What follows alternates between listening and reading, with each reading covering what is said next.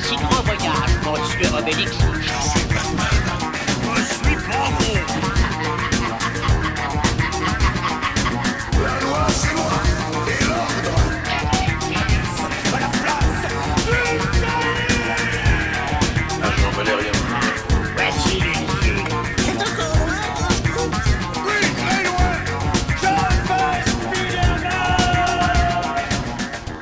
Bonjour et bienvenue à l'Atelier BD, le podcast 100% BD, comics et manga. Avec moi aujourd'hui Margot, Bonjour.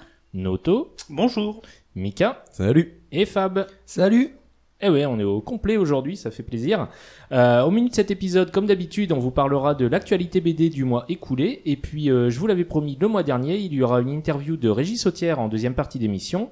Et pour conclure, on fera un topo des dernières sorties BD qui nous ont marqué. Allez go, on commence avec la partie actu. Actu. L'actu BD du mois de mai 2022, c'est bien sûr l'arrivée de Rima Abdul Malak au ministère de la Culture. Alors arrivée, pas tout à fait, hein, puisque ça fait déjà un moment qu'elle bosse dans l'ombre à côté, aux côtés des différents ministres qui l'ont précédée. C'est à elle notamment que l'on doit la mise en place du fameux pass culture pour les collégiens et lycéens. Euh, autant dire que les éditeurs de, de manga l'aiment bien, hein, puisque euh, le pass culture, Ça, euh, pour le coup, ceux, oui. pour ceux qui savent pas, c'est pas. euh, voilà, c'était un, un crédit le- qui est accordé aux, aux collégiens et lycéens hein, euh, pour pour s'acheter des livres, enfin mais pas Non, que. en des fait, mangas. C'est le manga pass. oui, voilà, oui, c'est c'est le manga pass. Oh c'est ça. J'ai l'impression d'être sur BFM TV, ça suffit. Alors euh, après, comme euh, comme Rosine Machaut, elle reconnaît être plus branchée par tout ce qui est spectacle vivant, mais on espère qu'elle s'intéressera aussi aux auteurs de livres, donc on lui Oui. souhaite la bienvenue. Hein. Ça fait 20 ans qu'on attend euh, le Messie pour sauver la BD et les auteurs. De toute façon, à son âge, il vaut mieux qu'elle apprécie les spectacles vivants. Qu'à un moment, ils seront plus trop vivants. L'autre annonce qui a été faite durant ce mois, ce sont les éditions Ankama qui ont décidé de se lancer eux aussi dans l'aventure du webtoon avec l'arrivée d'une nouvelle plateforme, Crossmose, qui, comme son nom l'indique, euh, va publier dans un premier temps tous les mangas et comics euh, parus dans l'univers de Dofus et Wakfu. Euh, ce sera une sorte de service de streaming sans abonnement. Le premier épisode d'une série sera gratuit et au-delà, on pourra acheter des recharges qui permettront de débloquer le reste de la lecture sans limite de temps. Donc euh, bon, ils ont déjà donné les prix, c'est 4,99€, 5 euros quoi, euh, pour euh, pour 11 épisodes, 9,99€ pour 23 épisodes et 14,99€ pour 35 épisodes. Euh, C'est- ouais, quand même très con de proposer ce qui est déjà sorti en papier au format webtoon oui. et à payer. Tu vois, quitte à payer un truc, autant que t'achètes ton bouquin. Ouais. euh, Eh oui, oui. Mais Eh Surtout oui. que je connais pas très bien les prix des webtoons, mais ça me semble très cher. ça. Non, c'est Oui, ça. oui, c'est- Parce C'est que. le même prix c'est les mêmes prix euh, pour tout Daily- euh, Pas Dailytoon, mais la plateforme de. Parce qu'on est d'accord, prix, un épisode, c'est les petits. C'est comme un 25 chapitre. Ouais, 25 pages, un truc comme ça. Ouais, Enfin, Ouais. si c'est déjà sorti papier, euh, c'est plus une exclusivité, quoi. Entre guillemets, donc ils pourraient le vendre moins cher, peut-être. non? Oui, c'est vrai, c'est vrai. Enfin, après, après, je crois qu'ils ont prévu de faire des, des créations euh, exclusivement pour euh, pour la plateforme. hein, D'accord. euh, mais C'est pour commencer. Ouais, c'est pour commencer. Mais bon, enfin voilà, bah, c'est comme Netflix hein, quand ils ont commencé, c'était ça. hein, euh. Bah, Après, si tu regardes, tu prends euh, Webtoon Factory, tu prends euh, webtoon.com, etc. euh, ils mettent tout en prépublication et le truc qui a le plus de succès, ça finit par sortir en papier. Oui. Euh, on le voit avec Solo Leveling, là en ce moment, euh, il y en a partout. euh, Enfin, toutes les semaines, t'as un webtoon différent qui sort parce que c'est soi-disant le truc trop bien. Tout est pas quali et tout trouve pas son public. Donc, Mm. euh, Bah, c'est surtout que moi, par exemple, j'ai depuis euh, K-Books, donc l'éditeur de Solo Leveling en papier, euh, bah, j'ai euh, deux ou trois représentants qui ont euh, une nouvelle gamme webtoon. Donc, mais ça coûte moins cher? oui, enfin, Ach- après, les, pour, même c'est que les bouquins, ils sont quand même à 15 balles. Oui, pour, mais euh, pour, un, pour un truc qui est pas non plus magnifique, parce que c'est un truc qui est censé être sur le téléphone. Euh, Moi, à chaque fois, je trouve que la mise en page. euh, pff, Non, c'est pas pensé pour être sur oui, une mise en page du papier coup, euh, classique. moi, j'en ai un peu marre que. Ça fait cher. hein, ah, quand c'était les éditeurs BD et que ça a été le succès du manga, ils ont créé des collections manga. Maintenant que c'est le succès du webtoon, ils créent des collections webtoon. Enfin bon, au bout d'un moment, euh, il y en a partout et nous, on sait déjà plus où tout mettre. Ça commençait un peu à être chiant, quoi.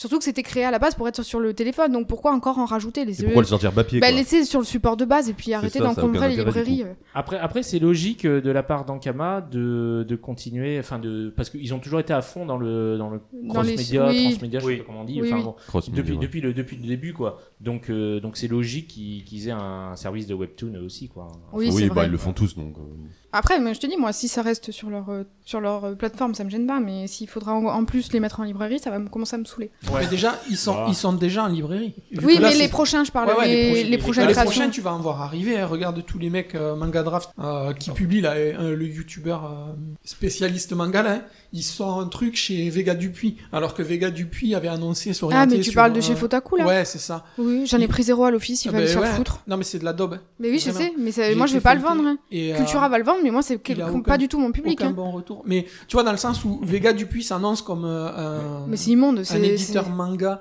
comme quoi il va aller chercher des petites pépites, des trucs un petit oui, peu oui. plus confidentiels. non, des grosses bouses. Et là, on a droit. Ben, non, mais c'est. Enfin, je vais pas dire ça, mais. euh, Non, mais moi- je le dis. Après, moi je l'ai pas encore lu, mais euh, oui, c'est un. Mais- Ah, quelle horreur, mon dieu. Oui, mais en fait, moi, c'est exactement ça. C'est que je l'ai pas lu, mais moi, j'ai pas confiance en fait. Je sais pas un truc gage de qualité. Non. Et surtout, j'ai vu des pages intérieures et l'histoire. Exactement. C'est tout ce qu'il y a de plus basique Je- shonen. En vrai, je l'aurais pas pris. Je l'aurais pas pris, même si j'avais lu le pitch euh, en dehors du de. Je savais pas qui c'était le mec, quoi. Ok, temps mort. On revient sur la news en Kama. Du coup- Oui, qui sort son webtoon. On, on- sent que vous êtes passionné par le sujet, voilà. On peut faire une émission dessus. hein. Non, non, Du non. coup, non. un On le démontera quand ce sera sorti. Un kama pour les webtoons, ok, mais faites attention. On C'est un vous peu ça. surveille. C'est Voilà. un peu ça, voilà. Voilà, c'est ça. Et puis on va vous donner des nouvelles de l'affaire Gaston Lagaffe, puisque comme vous le savez, un nouveau Gaston est prévu pour cet automne, scénarisé et dessiné par Delaf, mais Isabelle Franquin souhaite en interdire l'apparition conformément aux vœux de son Ah. père. Donc en attendant, les éditions Dupuis ont préféré suspendre la prépublication des gags dans le journal de Spirou. Et donc l'affaire sera jugée par le tribunal de première instance de Bruxelles. Les plaidoiries sont prévues pour la fin du mois d'août et le verdict pour le mois de septembre. Donc même si les éditions Dupuis ont gain de cause, la sortie n'aura certainement pas lieu en octobre comme c'était prévu Oui. initialement. Moi, ce que j'ai lu, c'est que le- la sortie d'album était de toute manière repoussée en 2023. Bah, c'est normal parce que là, si. Donc Noël 2022, nada, que dalle. Si, il y aura un nouveau vieux fourneau? Ça n'a rien Oui. à voir, mais. Non, ça n'a rien à voir. Moi, mais c'est- c'est formidable. On te lance sur un sujet, tu nous, tu nous embarques ailleurs. Margot, arrête un petit peu, s'il te plaît. Lâche Elle a ton envie de micro. placer des trucs. euh, Donc Gaston Si, j'ai pensé en termes de- Voilà, pour cette année, c'est mort. Mais si, ça a un lien. J'ai pensé en termes de gains pour les Je libraires, de trucs Ah qui se ouais. vendent facilement. Et Ah, ben, d'accord. ça a Ah, un oui. lien. C'est juste que ça a un lien dans ma tête et qu'il Ah, n'était pas d'accord. expliqué. Un lien dans ta Ah. tête, ok, d'accord. Voilà. Pour les libraires et tout, t'es la première à râler quand il y a un nouveau Astérix qui sort. Oui, mais les vieux fourneaux, ça va. Je râle pas pour ça. Ah, Attention, parce Hein, que les avec ce, les déca- instances, avec ce décalage de Gaston Lagaffe, tu as un risque pour l'an prochain, c'est que fin octobre sorte le nouvel Astérix et le nouveau Gaston Lagaffe. Après, j'espère. Ouais. Honnêtement, moi en tout cas, j'espère Ouais. vraiment que c'est elle qui va avoir gain de cause hein, pour le procès, hein, parce que. Ah non, moi je trouve que le Je travail sais, de on en avait. est très bon. Oui, je sais, mais en attendant, moi, je suis. Enfin, je veux dire, au bout d'un moment, il y a les, les volontés de quelqu'un. Enfin, tu les appliques, quoi. Donc, euh, au-. Il y avait un vide Ah, juridique. c'est pas faux, oui. C'est le contrat, Bon. c'est le contrat. donc Hein. bon, euh, après, on il a verra signé, bien. tant pis pour lui, il a vendu son âme. Après, un Astérix et un Gaston, bah, Tu t'en fous, t'as aucun des deux. Ça va te nourrir, c'est ça Et puis on va saluer la bienvenue à un nouveau podcast BD. Non, vous inquiétez pas, c'est pas. j'ai eu peur. J'ai vraiment eu peur. J'ai cru qu'il. Un nouveau podcast BD. Non, non, non, non, non. Allez, non, non. salut, on salue qui? Euh, ça s'appelle La lutte des cases. C'est produit par Radio Nova, Les Inrocks et les éditions d'Argo. Et c'est un angle plutôt original qu'ils ont choisi puisque c'est axé uniquement sur les BD qui parlent de politique et ou sur les BD engagés. Euh, c'est animé par Vincent Brunner qui est journaliste pour Les Inrocks. Il y a cinq épisodes prévus, dont deux qui sont déjà en ligne. Les autres arriveront dans les prochaines semaines et euh, je crois qu'ils ont prévu notamment, tu parlais des vieux fourneaux, euh, il y aura les auteurs des vieux fourneaux qui vont parler. euh, dans un dans un des épisodes. J'ai pas encore écouté ce podcast, mais bon voilà si Ça a si l'air vous- d'être un podcast de qualité. voilà, ça s'appelle La lutte des cases. Mais tous les podcasts sont de qualité, Fab. Chacun que à leur fait- niveau. Tant que c'est fait avec le cœur. Et avec amour. Voilà. Et de la maille.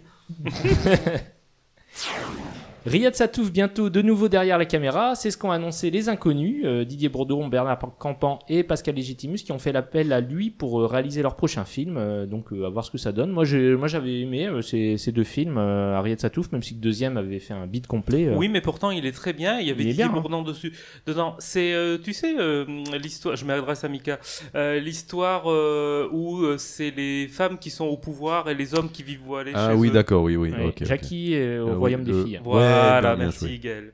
Voilà. Et justement, il y avait Didier Bourdon dedans. Oui, c'est vrai. Une petite info Stanley, ça nous manquait, hein, euh, puisque Disney. Mais il est, il est Il est pas mort. mort. Eh ben si, il est mort, mais on continue à parler de lui, tu sais, c'est pareil, il a vendu son âme. hein. Ah oui, mais lui, de son vivant, il a Oui, oui.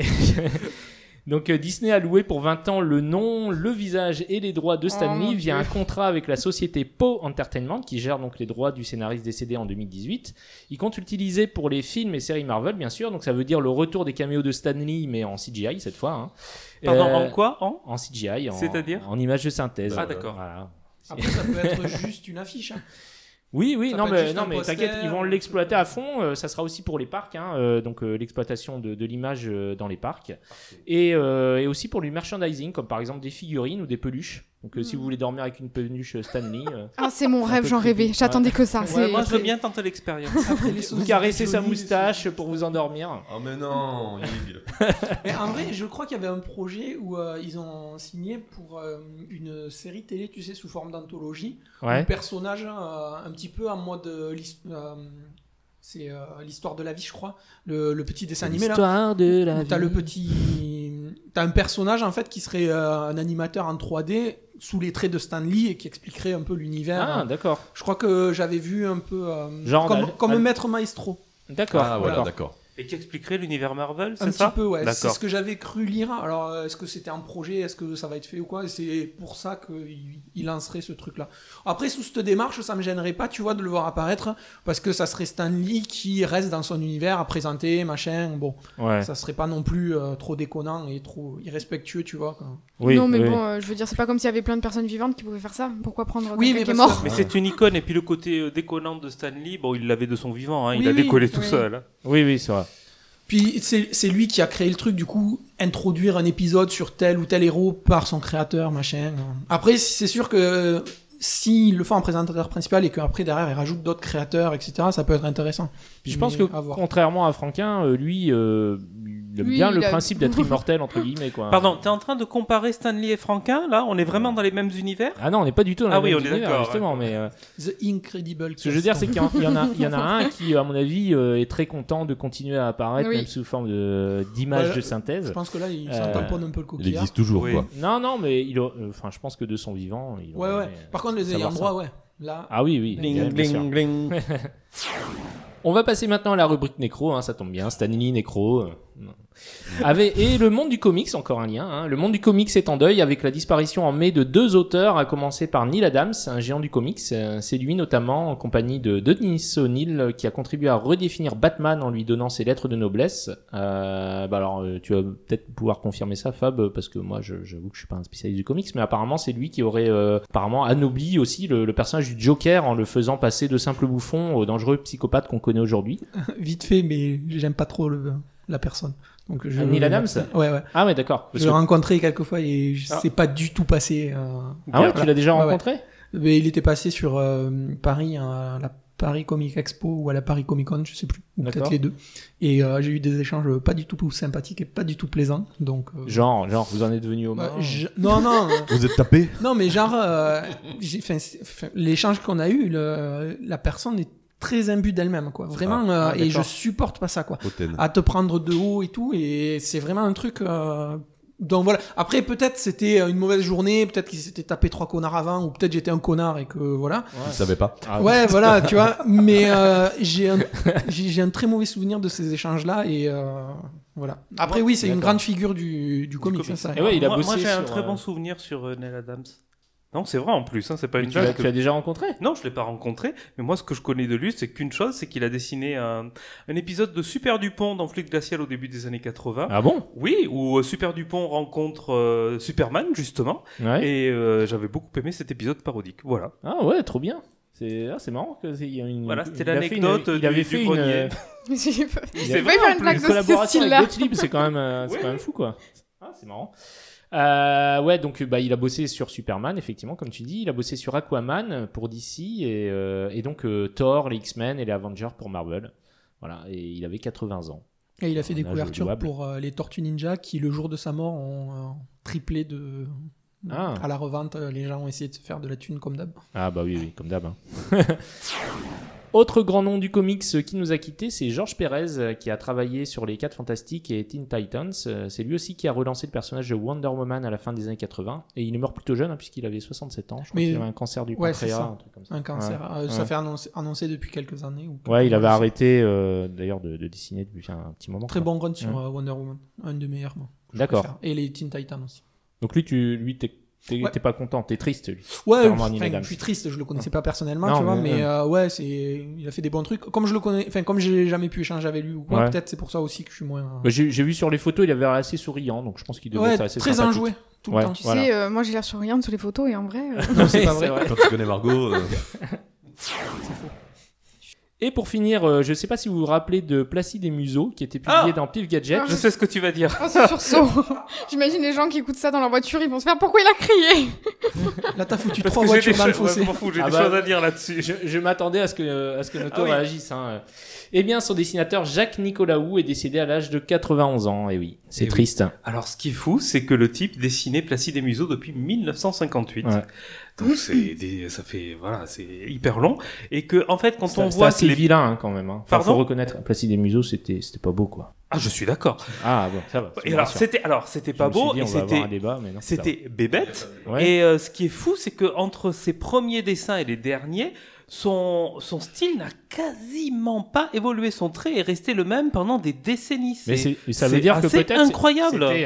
C'était un, un choix en fait peut-être. Par contre, ce qui est sûr, c'est qu'il a dessiné des milliers de pages de BD. Alors ça, euh, vu qu'il a assuré Ah à lui tout seul Placide et Museau pendant des dizaines d'années, Ah ouais, c'est je me souviens. c'est euh, impressionnant. Quand j'étais en vacances, j'achetais des Placides et Museau poche et tout, et je les lisais à peine en fait. Ils étaient de quelle couleur, les Placide et Museau poche Tu te Je- souviens? Non, je m'en souviens. Ils plus. étaient bleus et les pif poches étaient, étaient rouges. Ah d'accord. Mais bon, on va arrêter parce que tout le monde a lâché. Là, ils sont tous sur leur portable et tout. Tout le monde a arrêté autour de nous. Le temps s'est suspendu. Excusez-moi, On vous, on vous a laissé dans votre parenthèse. Non, mais euh, oui, mais vieille bon. personne. Mais tout à fait, mais c'est très gentil. Merci. Ah il y a pas que les comics, hein, il y a aussi Pif Gadget. Hein. Ouais, que et voulez. Nicolas Hou. C'était bien Ouais. que quand il y avait des gadgets. ouais, oui. Ouais, mais ça polluait, c'était pas bien.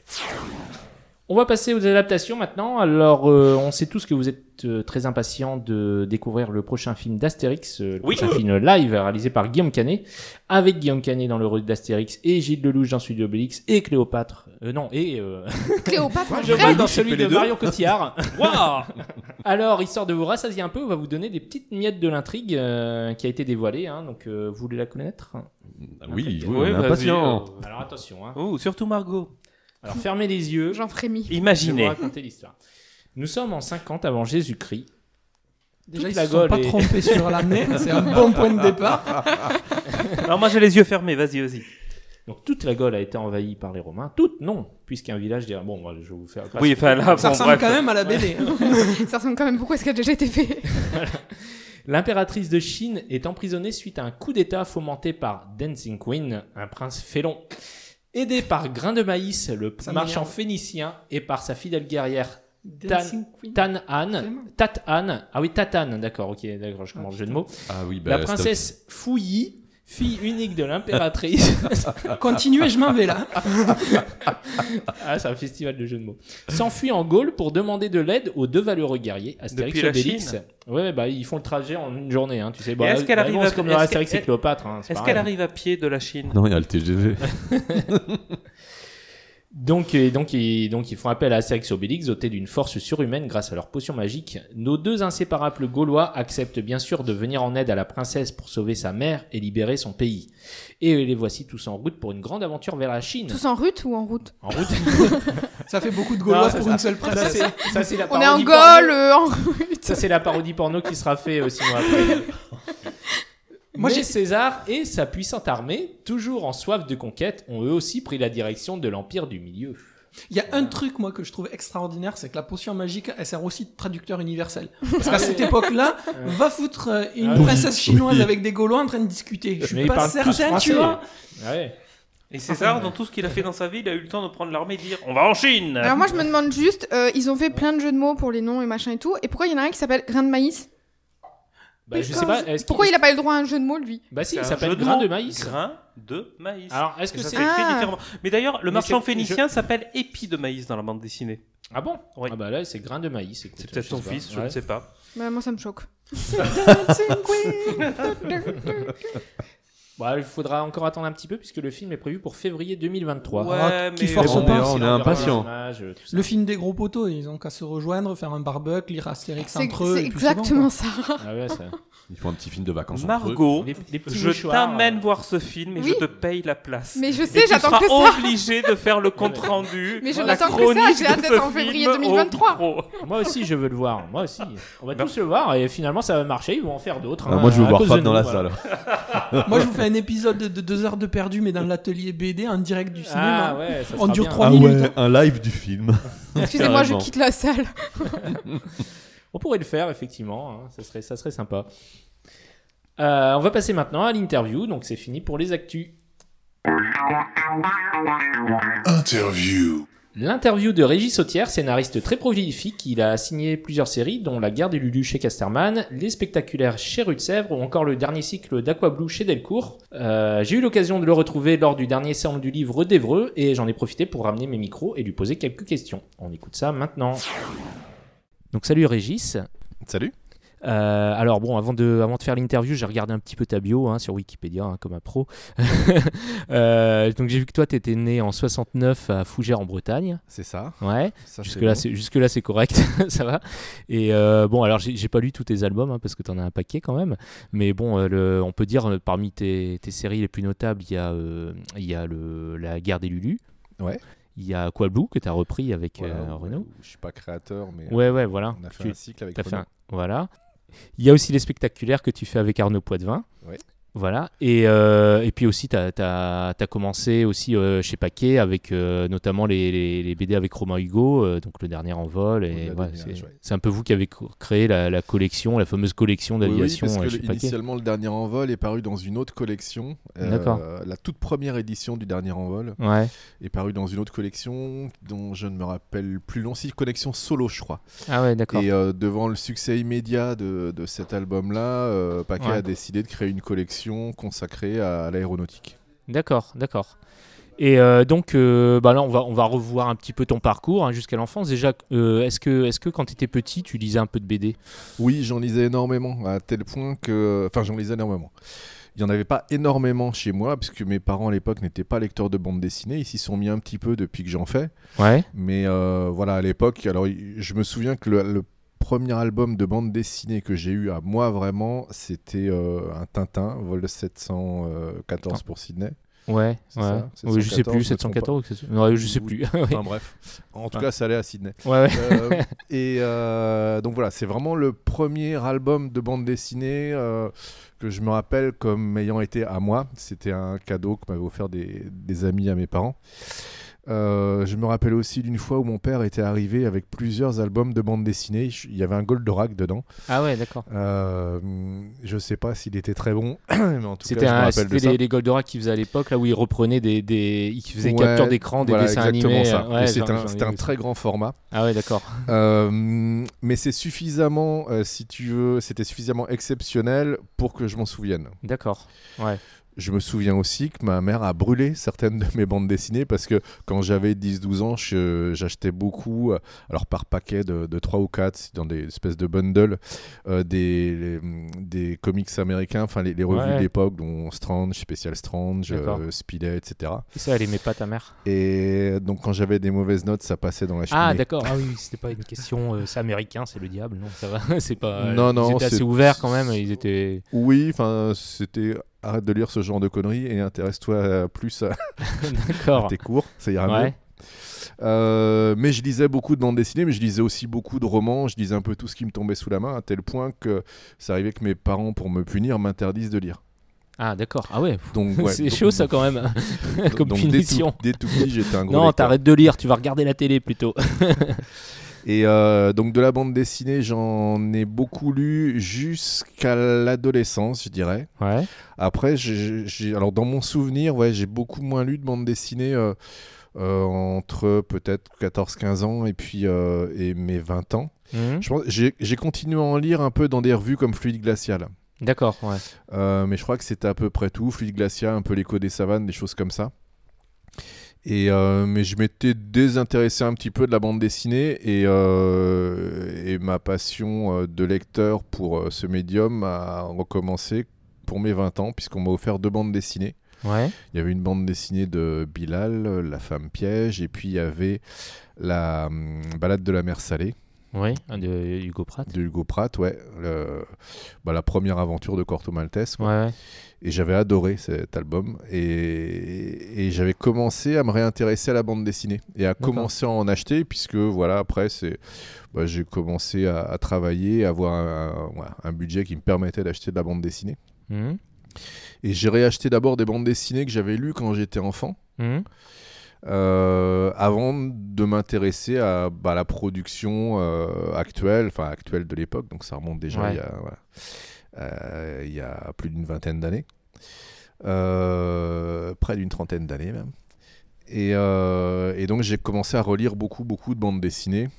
Et en plus de ça, ça correspondait à un moment où la bande dessinée commençait à vraiment se diversifier. On sortait de la bande dessinée humoristique et de la bande dessinée d'aventure ou de la bande dessinée de genre pour aller vers de, de l'autobiographie, vers, vers Oui. plein- de la bande dessinée de reportage, intimistes, de, ouais, ouais, ouais, le, ou- le- ou le format roman ouais. graphique qui est apparu. Ouais, au moment où ça a commencé vraiment à exploser dans tous les sens et que ça, que c'était pas juste le 48 pages. euh, Voilà, c'est ça, ouais. D'accord. Et mais au niveau euh, écriture, tu, tu écrivais, t'as commencé à écrire vers quel âge à peu près?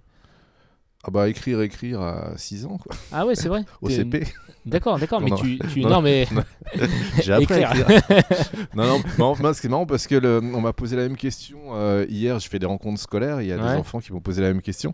Et les premiers souvenirs que j'ai de plaisir d'écriture oui. et surtout de d'écrire une histoire. Alors, Mais surtout d'écrire pour soi, autre que à l'école, quoi, autre que les rédactions pour l'école, quoi. C'est. euh, Ouais, mais pour moi, la- les rédactions à l'école, c'était, ça a vraiment été quelque chose, enfin, vrai plaisir. Je faisais des rédactions à, à rallonge Mhm, et c'était le moment où je m'évadais. Je passais mon temps sinon à rêvasser. mhm. Et, euh, et pour moi, la rédaction, c'était, c'était un, Ouais. C'était une récréation quelque part. C'est-à-dire oui, qu'on oui. me demandait, en fait, voilà, on me donnait un sujet et on me demandait d'a- d'inventer une histoire. Et ça, j'adorais Ouais, ça. je vois ce que tu veux dire. ouais. J'adorais ça. Après, vraiment, écrire, écrire, euh, je dirais dans un but professionnel, enfin, ou en tout cas avec une visée professionnelle, je devais avoir euh, 25 ans peut-être. D'accord. Euh, alors j'avais écrit ici, j'écrivais des articles dans, pour, un, voilà, pour un, un magazine qu'on sortait à destination euh, des étudiants, des, des lycéens dans l'association pour laquelle je travaillais. Mhm. Euh, mais après vraiment de la, la rédaction d'œuvres personnelles, oui c'est ça, je devais avoir entre 25 et 30 ans. J'ai commencé à écrire des nouvelles. J'ai voulu me lancer dans l'écriture d'un roman, mais je me suis rapidement rendu compte que j'avais pas l'autodiscipline nécessaire pour m'obliger à écrire tous les Mhm. jours, tous les jours, tous Ouais. les jours. Donc j'écrivais quand j'en avais envie, et comme j'avais pas envie tous les jours, le roman n'avançait Ouais, pas c'est chaud, et puis c'est- le fait que ça avance pas, après tu te- as envie de re- recommencer ce qu'il y a au Voilà, début. c'est enfin, ça. Et puis hein. surtout, faut vraiment euh, être très très motivé parce qu'on est tout seul. Il Oui. n'y a personne qui nous oblige à écrire un roman. Oui, puis est-ce qu'il va y avoir quelqu'un qui va le lire euh, C'est aussi Voilà, ça. il y a c'est pas c'est cette ça. Il y a une grande aussi. hein. incertitude. Ouais.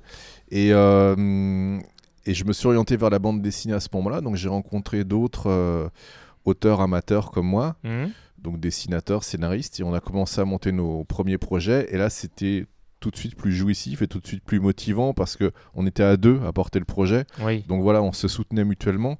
En plus de ça, il y avait une réalisation concrète immédiate dans le fait que le devoir transformer en dessin les mots que j'avais écrits. D'accord.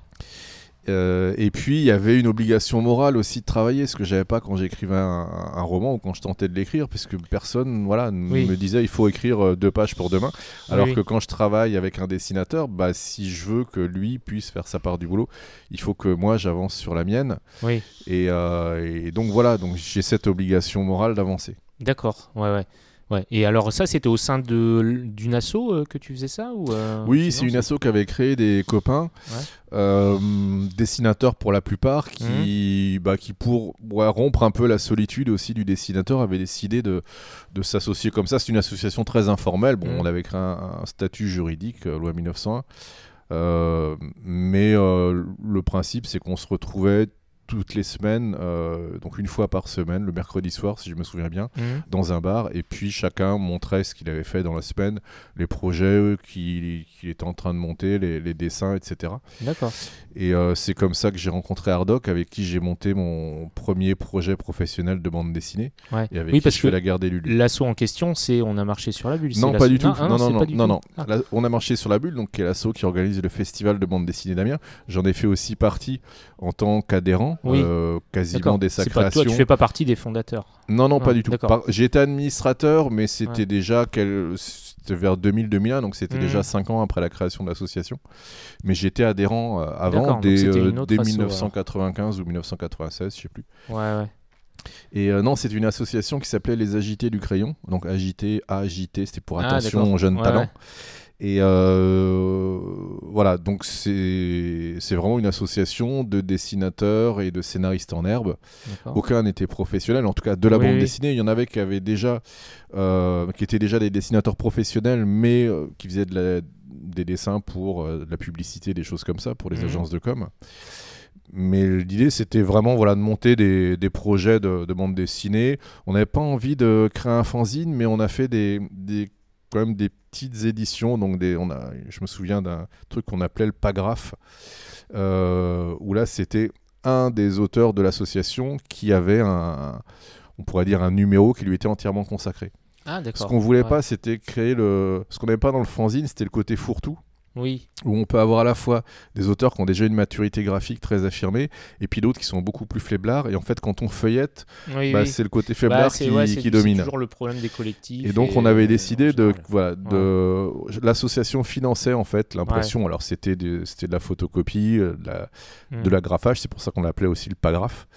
Euh, mais chaque chaque numéro était consacré à un, un auteur différent, et c'était qui voulait en fait. euh. Celui qui voulait, on, on lui faisait son pagraphe. D'accord, d'accord. Et donc, vous vendiez ça Comment ça se passait en fait euh, comment, comment Oui, alors c'était euh, très symbolique. Ouais, on vendait Ouais. ça bah, sur le festival d'Amiens qui venait de se créer. Ouais. Euh, je crois qu'on en déposait aussi en librairie.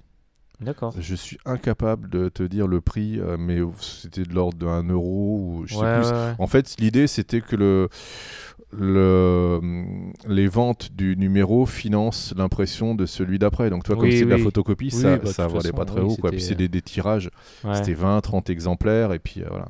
D'accord. Et après, donc des projets euh, à présenter aux éditeurs, vous. euh, Voilà, vous donc bah, ça, le premier, ça a été, euh, euh, en tout cas celui qui a abouti, ça a été avec. Ouais. On a commencé à travailler ensemble. Je crois que ça faisait déjà un an qu'on se côtoyait au sein de l'association. ouais. Et on a commencé à monter un premier projet. Euh, donc on a dû faire deux trois planches. Moi j'avais fait un synopsis. On l'a montré d'abord à des auteurs professionnels à l'occasion du festival de bande dessinée d'Amiens, Mhm. puisque le, le festival en fait euh, a offert à, à notre association la possibilité de, de faire une, une expo des travaux de, de dessins, de planches comme ça de tous les Ouais. dessinateurs amateurs de, de la ville. Euh, donc on a fièrement euh, accroché nos, nos travaux sur des grilles caddie et ça a permis comme ça de les montrer à des auteurs comme ça qui venaient sur le festival, des auteurs professionnels, Ouais. voilà, d'aller les attraper en fait par, euh, par la main ou par, le, par Ouais. la manche et de leur dire tiens tu pourrais venir regarder ce qu'on a fait et nous donner ton avis. Donc euh, on a recueilli tous ces avis, on a retravaillé euh, les pages qu'on avait faites. Ouais, ça va, c'était pas trop dur les auteurs, ils étaient pas, ils ont pas trop Non, non, non, non, ça. ils sont, non, non, non, ça allait, ça allait. Ils étaient assez gentils et quand on, après avoir retravaillé deux, trois fois les planches, retravaillé les synopsis, etc., on s'est dit, bon, on a un dossier qui, qui nous paraît euh, à, à peu près correct, à peu près costaud, on va l'envoyer à des éditeurs. Mhm. Donc on l'a envoyé par mail essentiellement ou, ou peut-être par courrier, ça je m'en souviens plus tellement. Ah, il y a une époque, enfin, c'est quand le début des début, années ouais, c'est 2000. ça, ouais. C'était le début du mail. Ouais, Les on envoyait éditeurs, encore par euh, courrier un peu. On ils encore par pas courrier. trop encore euh, non, parce pour qu'on envoie par mail. Parce qu'il n'y avait pas encore la DSL, il n'y avait pas encore la fibre. C'est ça, ouais. Et donc c'était assez lourd. Les boîtes mail aussi étaient souvent c'était 10 mégas ou quelque chose comme ça, donc c'était vite rempli.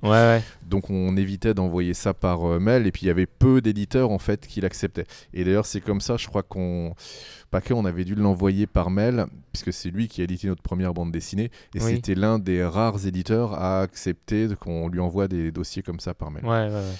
Et euh, voilà. Et donc on a signé notre premier contrat et euh, voilà, on, on a tous les deux, Hardock et moi, démarré euh, par cet album-là. D'accord, l'album c'était. euh, je- Ça s'appelait Le Loup, l'agneau et les chiens de guerre. Ah oui, c'est ça, oui, j'ai j'ai vu. Voilà, c'était prévu en trois tomes. On a fait les trois, mais il n'y en a eu que deux qui ont été édités. Et après, on, a enchaîné sur la guerre des Lulus chez Casterman. euh, euh, Peut-être deux ou trois ans après. Je crois qu'il y a eu un petit laps de temps quand même entre le moment où on a terminé le, la- triptyque qu'on avait commencé et puis le moment où on a commencé la guerre des Lulus. D'accord. Et à, à côté de ça, tu continues à bosser chez Paquet euh, ou euh, comment ça se Non, passe non, bah, Comment- paquet en fait. Alors j'ai fait quand même une vingtaine d'albums, mais Ouais. ça a été en l'espace de deux ou trois ans, je crois. D'accord. Ah oui, oui, d'accord. Ouais, Ouais, C'était entre 2004 et 2006. euh, Il y a des albums qui con- continuent à apparaître un peu après, puisque j'avais terminé moi le boulot, mais les dessinateurs continuaient à les. Enfin, finissaient leur. Donc il y a dû Mhm. avoir des albums à sortir en 2007, mais c'est à peu près tout. La guerre des Lulu, ouais, tu m'avais dit euh, hier, ça t'as commencé en 2009, c'est ça, euh? Ouais, j'ai dû avoir l'idée en 2007-2008. Ouais. On a dû présenter le projet fin 2009 à Casterman. Ça a été accepté tout de suite. Et on a commencé vraiment à travailler dessus début 2010. Pour un premier, premier tome qui est paru en janvier 2013. C'est-à-dire D'accord. Quand, il est, quand le premier tome est paru, on avait déjà euh, euh, enchaîné sur le tome 2. Il y avait déjà plus de la moitié de l'album au moins qui était terminé. Ouais, D'accord. Et alors, est-ce que ça, ça a pris tout de suite euh, le, le succès de la. Ouais, très rapidement en fait. On- le, baptême presse, du euh, feu, assez ça a été. Angoulême Ouais. en fait, puisqu'il Ouais, est sorti la semaine précédente Angoulême. Et on a été assez surpris de l'accueil. Euh, D'une part, parce qu'on avait beaucoup de gens en dédicace, mais la dédicace, ça peut être trompeur en fait, puisque Oui, voilà, il y a oui, aussi beaucoup de vrai. gens qui Mhm. veulent juste le dessin. Et, euh, et, mais il y avait beaucoup, beaucoup de, de communication dans Angoulême, des affichettes qui avaient été mises un peu Oui. partout. Ça nous avait assez surpris en fait qu'on était sorti Ouais, c'est bien que de- Casterman ait joué Ouais. le jeu et qu'il fasse la com. non, non, il s'était bien bougé. euh, Ouais. et, euh, et rapidement, en fait, il y a eu une euh, réimpression du tome 1, Mhm. alors qu'il avait été tiré déjà, je crois que c'était à 10 ou 12 000 exemplaires. Ah ouais, ouais. Ah, c'était l'époque où il tirait à 12, à 10 ou 12 000 exemplaires. Et assez rapidement, il avait été euh, réimprimé. Euh, et puis tous les signaux, enfin voilà, euh, étaient bons, enfin ce que nous communiquait notre éditeur. Et, euh, et donc rapidement, on a su que la série était sur les sur les bons rails. Et ça s'est confirmé après par la suite. ouais. Donc là, vous avez enchaîné les, les tomes. Oui, on a essayé de faire un, un tome par an. Ouais. Euh, on y a réussi bah, grâce notamment à l'aide de Damien Cuvillier qui nous a rejoint sur la série à partir du tome 3 Ouais. euh, pour aider Hardock. euh, il a fait les storyboards des tomes 3 et 4. Mhm. Et puis il a aussi fait un diptyque entièrement au dessin qui s'appelle La perspective Luigi, donc qui est toujours dans la série Oui. la- de la guerre des Lulu où on change de narrateur et donc il y avait une logique aussi à changer de dessinateur. Oui. Ce qui a permis à Hardock de souffler un peu et d'avancer sur le, sur le tome suivant. Enfin, le- il avait fini les cinq premiers tomes. Et D'accord. donc, il y a- comme ça, il y a une coupure entre ce tome 5 et puis le, le nouveau cycle, en fait, qui fait aussi 5 tomes et qui va conclure la série. D'accord, d'accord. Ouais, et donc alors à côté de, à côté de la guerre des Lulu, donc euh, tu, tu bossais sur d'autres euh, d'autres projets, euh, j'imagine, ouais, t'étais Oui, d'autres séries. Ouais, ouais. j'ai- moi, j'ai toujours travaillé sur au moins 4 ou 5 projets de bande dessinée en même temps. Ouais. Enfin, à partir du moment où j'ai décidé d'en devenir professionnel, c'est-à-dire j'ai lâché le métier que je faisais avant, donc j'avais plus que ça pour vivre. Ouais. pour en vivre en tant que scénariste, il faut, faut avoir plusieurs, euh, plusieurs projets sur le feu. Et euh, en même temps que la guerre des Lulu, j'essaye de me souvenir si j'avais dû signer euh, un projet chez Delcourt euh, qui s'appelait Vent Contraire. Ouais. Euh, T'avais bossé pour un Dofus Monster aussi, je J'avais fait un Dofus ouais. Monster ouais, pour Ankama. Ouais. À la même époque, j'avais dû faire Abelard euh, Oui. chez Dargo. Je pense que c'est à ce moment-là où je travaillais avec Renaud Dili là-dessus. Euh, Et puis il y avait sans doute autre chose, mais voilà, je, je me souviens plus exactement. Et parce que Aqua c'était il y Blue, ça a été signé quand? Parce que je... c'est quoi C'est le, le Aqua premier tome est paru vers 2015, non, à peu euh, près, non Euh, Je sais plus. euh, Aqua Blue. Quand t'as repris Là, on série. est en 2022. euh, on a fait six tomes. Le sixième tome a, essayé- a été assez long à venir. Bon, Oui, il y avait oui. un peu plus de pages. Et puis Renault, voilà, était. euh, Il était prêt avec épuisé, euh, ouais, Mazette aussi, son. Il était son- pris, ouais, ouais. il était pris par d'autres choses. Ouais. Euh, je pense qu'on a dû commencer à travailler dessus au- autour de 2000, euh, 2012 peut-être. Ah oui, d'accord, 2012, oui. Donc 2000. euh, c'est finalement pas tellement longtemps après le, le premier tome de la guerre des Lulu, alors. Ça non, été, non, euh, ouais, non, c'était quasiment, C'était euh, à peu près la même époque. quoi. Alors c'est Delcourt qui est venu te chercher pour. euh, oui, pour ouais, ouais, j'avais ou, signé donc après Vent Contraire en fait. Mhm. si j'ai si bien compris, Guy Delcourt, qui n'avait pas lu la, la bande dessinée avant de la publier, l'a lu au moment de sa parution. Ouais. Et euh, voilà, apparemment a été euh, heureusement euh, surpris de la qualité du scénario, enfin de la- du projet en lui-même. Et, et à- je crois que c'est suite à ça en fait qui, qui m'a contacté. juste après que Thierry Kaito lui ait cédé les droits D'accord. du, du scénario, enfin en tout cas le- voilà, la liberté de, de poursuivre la série sans lui. Et il m'a appelé pour me demander si ça m'intéressait de reprendre la série. Et il s'avérait que Aqua Blue, quand j'avais commencé à me réintéresser à la bande dessinée, Mhm. c'est l'une des séries euh, qui m'avait marqué, qui m'avait voilà, vraiment attrapé comme ça. Oui. Et surtout quand j'ai voulu euh, faire, euh, en faire mon métier, enfin Mhm. me, lancer dans l'activité de scénariste, c'est l'une des bandes dessinées que j'ai relues en me disant en fait, pour comprendre ce métier, je vais relire des bandes dessinées que j'ai aimées et dont le récit m'a vraiment happé pour essayer de comprendre voilà, comment le scénariste s'y est pris, quelles sont les, voilà, un peu les ficelles du, du métier Ouais, pour ouais. essayer de les deviner au travers de, de son écriture. Et je me souviens avoir relu voilà, cette série-là. Enfin, en tout cas, les, j'avais relu les, c'était les cinq premiers tomes, je crois, le premier cycle. Et quand tu as proposé le Aqua Blue euh, à Delcourt, euh, tu as, euh, enfin, quand, tu- quand tu as proposé, tu as proposé le cycle le, ou tu as, juste proposé le, le début et puis après tu avais déjà tout le cycle en tête de- Ouais, j'ai même proposé trois cycles, enfin trois cycles. Je- Ce que j'avais proposé à l'époque, c'était de faire trois séries différentes. Ouais. C'est-à-dire de, alors, de reprendre en fait toute la, la collection, enfin Mhm. la, la série, et de la diviser en deux. C'est-à-dire que la, la série, en fait, il y avait un premier cycle qui avait été fait par Kaito et Vatine, Oui. enfin, Vatine jusqu'au tome 4. C'est Siro Tota qui avait conclu le- ce cycle-là euh, avec le tome 5. Et après, il y a eu trois diptyques qui se passaient non plus sur Aqua Blue, mais sur d'autres planètes. Ah oui, oui. Et nous, on, on refaisait un cycle qui se passait sur Aqua Blue. Et donc, j'avais proposé à Delcourt, j'avais dit ce qui serait intéressant, c'est qu'en fait, il y a une série qui s'appelle Aqua Blue, où toutes les histoires se passent sur Aqua Blue. Mhm. Une série qui s'appelle Fondation Aqua Blue, où là, c'est Nao et ses copains qui vont vivre des aventures sur d'autres planètes. Et là, ce sera une série de diptyques, Mhm. sachant qu'Aqua Blue, ce serait des cycles longs. Ouais. Fondation Aqua Blue, ce serait des diptyques. Donc à chaque fois en deux tomes, on a une histoire complète qui se passe sur euh, une planète avec un fond euh, écolo euh, dans, la thématique de la bande dessinée, donc écologie et science-fiction, voilà, qui est vraiment la marque de fabrique d'Aqua Blue. Et puis une autre série qui raconterait la jeunesse de Nao sur Aqua Blue. Ah d'accord. ah oui, Puisque oui. dans, dans le tome 1 d'Aqua Blue, en fait, Nao arrive sur la planète, il est tout bébé, Ouais. et il y a une ellipse en fait euh, sur, Oui, sur oui, une page où on le retrouve euh, 18 ans après, grosso modo. D'accord, ouais. C'est un jeune adulte, et donc on ne sait pas ce qu'il a vécu sur Aqua Blue C'est vrai depuis que sa ça, ça aurait naissance. pu être sympa, ouais. Et euh, voilà, l'idée c'était de faire une, euh, une série qui raconte toute cette jeunesse de Nao sur Aqua Blue, son apprentissage, etc. D'accord. Donc une série plus à la Tarzan, il y aurait Oui, plus oui. vraiment de science-fiction, mais euh, si ce n'est qu'il est avec une peuplade extraterrestre. Euh, et au final, en fait, bah, Delcourt a préféré rester sur la numérotation euh, que, classique, enfin classique. Ouais. initiale, qui mélangeait à la fois des cycles longs, des cy- sur Aqua Blue, des cycles courts, et puis voilà, et puis notre notre cycle avec Renault qui est qu'on a fait en six tomes, quoi. D'accord, d'accord. Bon, Aqua Blue, euh, c'est terminé là. Vous avez.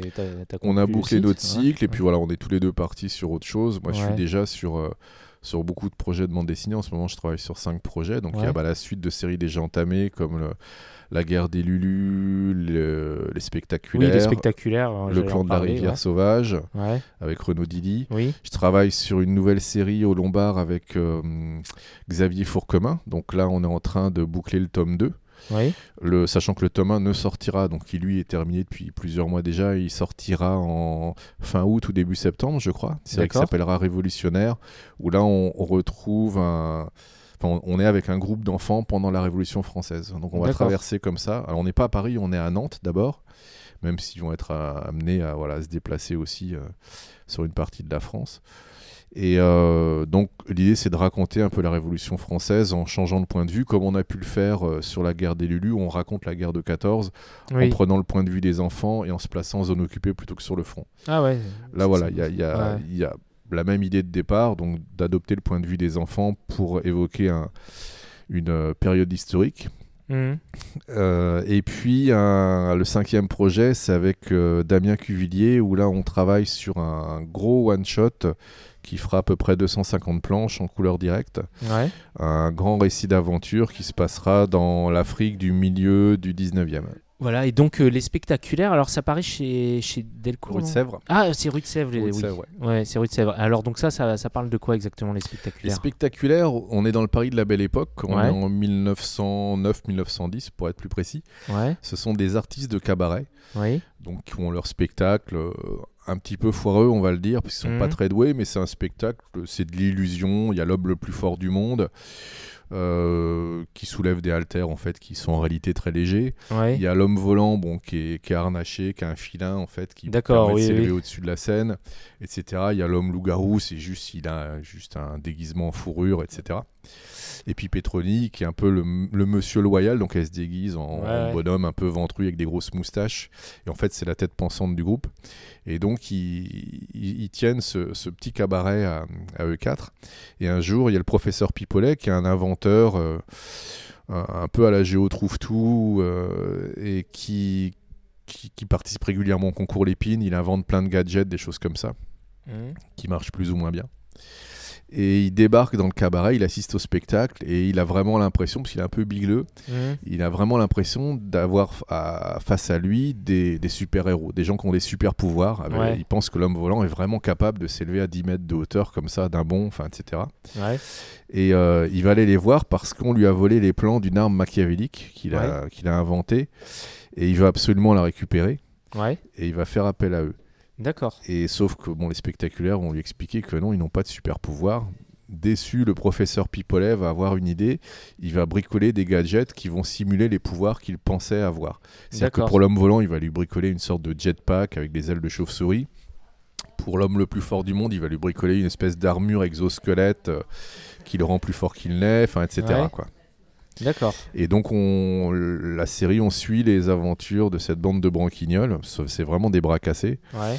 euh, qui, sur chaque tome, en fait, vont devoir euh, remplir une mission. Mhm. Et en règle générale, ils, réussissent à la remplir, mais malgré eux, quoi, en provoquant un tas de catastrophes, euh, dues notamment au gadget du professeur Pipolet qui marche une fois sur quatre. Et, euh, voilà. et donc, c'est une série qui est assez, qui est assez burlesque. On est vraiment dans, dans le mode de à la fois des romans feuilletons du début du XXe siècle, donc Ouais. les Arsène Lupin, Rouletabille, etc. Et donc il y a beaucoup de références à cette, euh, cette littérature-là. Et puis un côté très humoristique, très burlesque. Euh, un hommage aussi au, voilà, au cinéma muet d'humour du début du XXe siècle aussi, d'Harold Lloyd, Charlie Chaplin, etc. D'accord, d'accord. Et ça, c'est une série qui est prévue en combien de tomes? Il n'y a pas de tome, prévu, c'est parce que c'est comme Astérix ou Tintin. En fait, voilà. chaque, tome, c'est une Chaque histoire tome, c'est une complète. aventure, d'accord. Et donc, euh, tant qu'on s'amuse, on continue. Pour l'instant, on est en train de travailler sur le tome 6. Il y a- on va aussi commencer à travailler là sur euh, une mini-série parallèle, donc un triptyque qui va raconter la jeunesse des spectaculaires. Mhm. Euh, et l'idée, c'est de sortir un tome des spectaculaires, donc de la série classique, un tome de la jeunesse, un tome des spectaculaires, un tome de la jeunesse. Voilà. D'accord. On va alterner, on, on va essayer d'en sortir un tous les six mois. D'accord, et c'est toujours avec Arnaud Potvin au dessin oui, bien euh, sûr, ouais, ouais. D'accord, très Voilà. bien. Ok, Avec, pour la jeunesse, ça sera des tomes qui seront plus orientés jeunesse eux aussi. ouais, Donc avec, ce sera des 46 pages au lieu d'être des 54. Et puis euh, avec un format un petit peu plus petit. d'accord. Avant de conclure l'interview, on... je voulais juste qu'on parle euh, rapidement de- du, du projet euh, cinéma de La Guerre des Lulu, puisque La Guerre des Ouais. Lulu euh, va être adapté, euh, enfin a été, a été adapté déjà, puisque ça a été tourné, Euh, mais ça, ça sortira, je crois, l'année prochaine, c'est ça C'est ça le en janvier. Ouais. Le- pour l'instant, la date retenue, alors elle peut bouger, hein, mais c'est euh, le 18 janvier, si je ne dis pas de bêtises. Le tournage a eu lieu euh, à la fin de cet été et puis au, au- à l'automne, donc entre euh, Mhm. début août et puis euh, mi-novembre, je crois. Ouais, Euh, le premier montage a été fait. Là, en ce moment, euh, bah, euh, l'équipe travaille sur les effets spéciaux, sur l'étalonnage de, de la lumière, la post-synchronisation du son, la musique, etc. Ouais. Normalement, cet été, donc il y aura un- une première version finalisée du film. ouais, euh, avec sans doute une avant-première au festival de- du film d'Angoulême D'accord. Il y aura Ah, d'autres avant-premières Ouais. qui sont prévues au mois de septembre, octobre, euh, novembre, Ouais. et puis avec la sortie officielle du film en janvier. D'accord, d'accord. Et donc, euh, ouais, tu disais hier que tu avais, quand même un droit de regard et que on t'envoyait, tu pouvais voir un peu les rushs. euh, Alors, c'est pas, ce que c'est pas, euh, ouais. pas un droit de regard à proprement Ouais. parler. Moi, euh, dès le début, quand on a cédé les droits, on a rencontré après le producteur, le réalisateur, Ouais. et j'ai mis le réalisateur tout de suite à l'aise par rapport à ça. Nous, on avait cédé les droits. Notre Oui. œuvre, c'était la bande dessinée, son œuvre, c'était le cinéma. Il tu était hors de question qu'on empiète sur ces plates-bandes, parce que Oui, oui. j'aimerais pas non plus, moi, quand, quand j'ai fait de l'adaptation, ça m'est arrivé deux fois. J'ai fait un, un Conan, et puis euh, j'ai adapté Ah oui, aussi vrai, oui, un, roman de. Stéphane, euh, Stéphane. Vull, L'orphelin de Perdide. J'aurais Oui, pas aimé vrai, avoir l'auteur d'origine au-dessus de mon épaule pour me dire non, ça t'as pas le droit de le faire, ça tu peux. Donc je l'ai mis à l'aise par rapport à ça. J'ai dit voilà, tu fais ton film. Nous, tout ce, voilà, tout ce que je demande, c'est c'est voilà, c'est qu'il respecte euh, l'esprit de la bande dessinée, les grandes lignes de l'histoire. Mais Ouais. après, voilà, c'est une adaptation. Donc c'est une nouvelle œuvre. Donc Mhm. euh, il, il- il s'en est emparé, il l'a fait très bien. Donc il y a plein de choses qui ne sont pas dans la bande dessinée qui seront dans le film, et inversement, il y a plein de choses dans la bande dessinée qui n'y seront pas. D'accord. Enfin, qui seront pas dans le film. De ce que tu as pu voir, tu es quand même content de plutôt du- Ouais, ouais, on a même été hein. très heureusement surpris Ouais. par la qualité de l'image, euh, la qualité du jeu, notamment des enfants, Oui.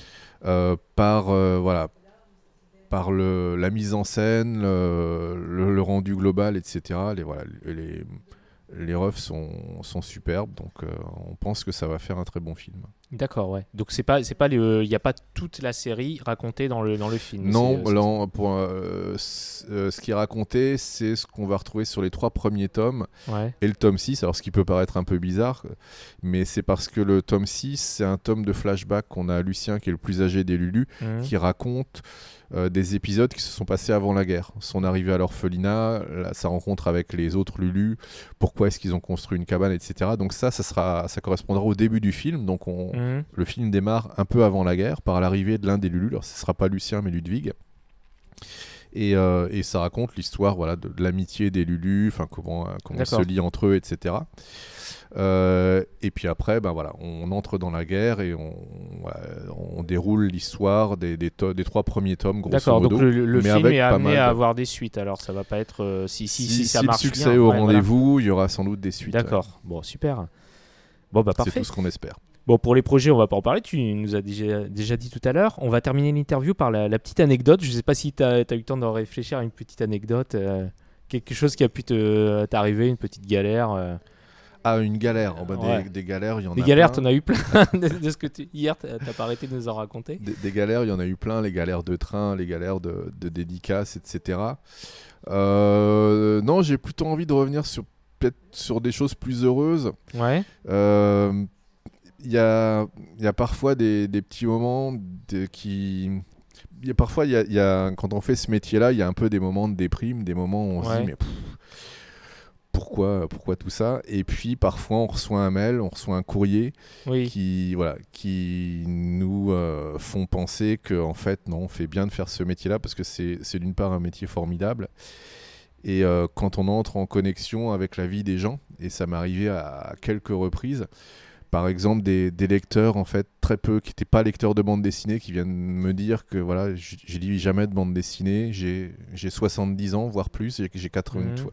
j'ai une dame de 90 ans qui me dit qu'elle qu'elle avait jamais lu de bande dessinée ou très peu voilà un Cérix un Tintin et- mais que c'était pas pour elle et que- qu'elle s'était pris de passion pour la guerre des Lulu qu'elle avait acheté pour euh, pour un petit-fils euh, au- et elle avait juste commencé à lire quelques pages pour voir et elle n'a pas pu s'empêcher de lire l'intégralité de, de l'album Ouais. j'ai eu récemment, un, euh, donc dans un autre registre, un éducateur qui m'a contacté pour me dire qu'il utilisait Abélard euh, avec des migrants, puisqu'il travaille pour une association qui, Ouais. qui accueille des migrants et euh, qu'il appelle des aventuriers d'ailleurs. Parce que voilà, c'est des, des gens bien, qui viennent de pays en guerre, qui ont Oui, vécu vrai, des ouais. choses très Eh difficiles, bah oui, clair. pour qui en fait bah, venir jusqu'en France, c'est Oui. une aventure incroyable, C'est sûr. ouais. avec, euh, avec beaucoup de péripéties et beaucoup de souffrances aussi. Ouais. Et il utilise Abélard qui, qui raconte l'histoire d'un petit personnage, alors en plus qui part d'Ukraine. Oui. C'est jamais dit dans la bande dessinée, mais il y a plein de petits détails en fait, notamment Kalinivka, qui est le nom du, du petit bled euh, duquel il part. euh, voilà, qui font qu'on peut comprendre que qu'on part d'Ukraine C'était qui- une BD euh, d'anticipation. Ouais. l'époque. et qui, et qui part en Amérique. Alors lui, pas parce qu'il fuit un pays en guerre, mais parce qu'il a appris qu'il y avait des, des machines volantes là-bas.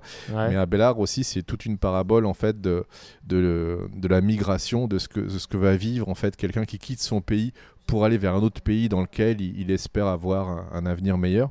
Mhm. Donc toutes les difficultés qu'il qu'il rencontre, bah, les, la plupart des migrants les rencontrent aussi. Et donc il utilise la bande dessinée pour euh, aborder, voilà, pour faire parler un peu le- les, les aventuriers qu'ils Ouais, accueillent ouais. dans l'association. Qui raconte un peu leur. Et il m'a raconté comme ça, euh, donc, dans, dans un mail qu'il m'a envoyé, euh, bah, tout- toute une histoire qu'il a eue avec un migrant comme ça, qui était très taiseux, qui, qui se livrait Mhm. très peu et qui brusquement, en fait, après avoir lu Abélard, s'est mis à raconter en fait déjà en détail, alors qu'il parlait très peu français quand il est Oui, arrivé. Et donc il a raconté avec ses mots toute l'histoire d'Abélard et toutes les connexions qu'il y avait avec sa propre histoire.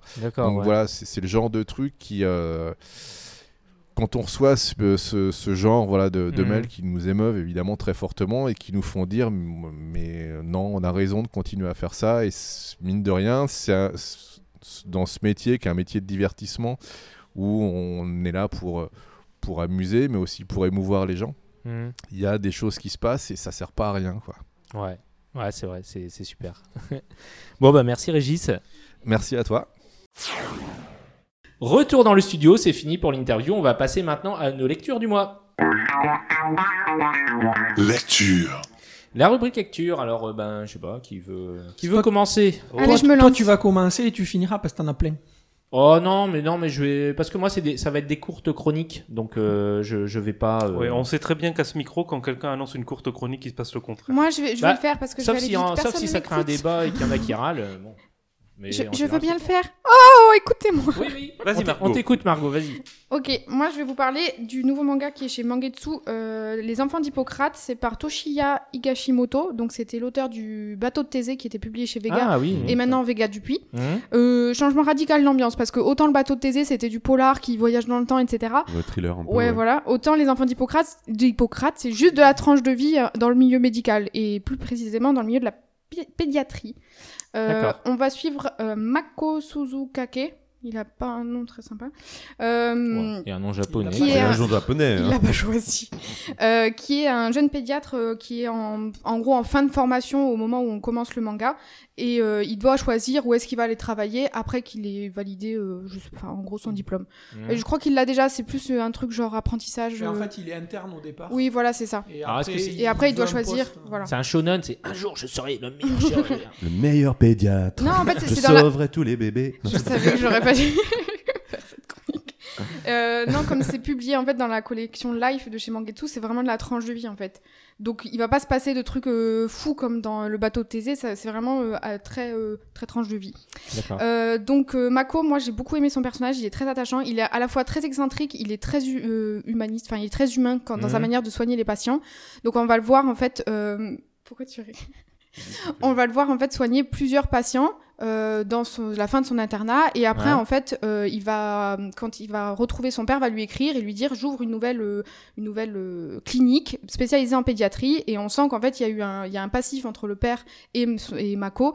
Et en fait il est en hésitation euh, d'aller là-bas ou pas. Et on cherche nous aussi à savoir ce qui s'est passé entre eux. Euh, il y a aussi une histoire avec son frère qui est pas là mais on il s'est aussi fâché. Mhm. donc en gros il y a tout un passif dans cette famille là qu'on cherche à connaître et qui a rendu aussi du coup qui fait que Mako est la personne qu'il est c'est-à-dire qu'il est euh, c'est un pédiatre hyper euh, à l'écoute il est très euh, impliqué dans son travail c'est aussi il parle quand même Ouais. pas mal du fait que des cliniques ont fermé à cause de la rentabilité il fallait la Macron. pédiatrie non en gros ils disent aussi qu'il y a beaucoup de services qui ont fermé parce que la pédiatrie était pas assez rentable et du coup euh, notamment on sent qu'il y a c'est un peu ça qui est parti en, en cacahuète avec le père Mhm. et que c- il essaie un peu de rattraper euh, sa, son erreur D'accord. euh, moi j'ai beaucoup aimé. C'est bon évidemment c'est très différent donc je pense que ça plaira pas à tout le monde parce que c'est très calme. Il se passe pas grand chose vraiment. Des fois les on voit un enfant qui va dire euh, enfin qui va qui va soigner et ça fait un chapitre. Euh, ça fait vraiment un petit passage éclair. Après, ce que j'aime beaucoup, c'est qu'à chaque fois, ça permet aussi de montrer que les parents essaient de faire de leur mieux et que parfois, en fait, ils font, malade, maladroitement en fait, mais que ça, ça arrive à tout le monde. Et ça, Mako, il est, je trouve qu'il le rend super bien. C'est que, par exemple, il y a une scène où euh, la mère allait son enfant et le surprotège. euh, genre, je crois que jusqu'à deux ans, elle l'allait. Et en fait, elle le surprotège, surprotège parce qu'elle a peur qu'il lui arrive un truc. Et en fait, elle va lui créer une carence en vitamine D parce qu'elle le surprotège trop et dans le lait maternel il n'y a pas de vitamine D et elle, le- elle a tellement peur qu'il lui arrive un truc elle l'empêche de sortir donc il prend pas le soleil donc en Ah. fait elle, il va euh, il va finir à l'hôpital et euh, c'est plein de trucs comme ça mais du coup à chaque fois c'est pas culpabilisant envers les parents ils- justement Ouais. ils arrivent à tourner en mode maintenant vous avez juste essayé de faire de votre mieux vous étiez inquiète euh, maintenant on va corriger ça quoi Ouais, ouais, ouais. Et par contre, on sent qu'il y a d'autres personnages qui vont rester dans les tomes qui vont arriver. Euh, typiquement, une jeune qui est atteinte de leucémie, elle, je sens qu'on va la suivre sur plusieurs tomes. Donc il va y avoir des personnages récurrents, mais il y a aussi des petites scénettes. Ou pas. Ou pas, si elle mais- je crois que c'est une série qui va être en 6 tomes parce qu'il y en a 5 en cours au Japon et j'ai pas retrouvé l'info, mais moi je suis, j'en avais parlé à mon représentant qui m'avait dit que ce serait en 6 tomes, mais de toute façon ça sent que ce sera une série courte.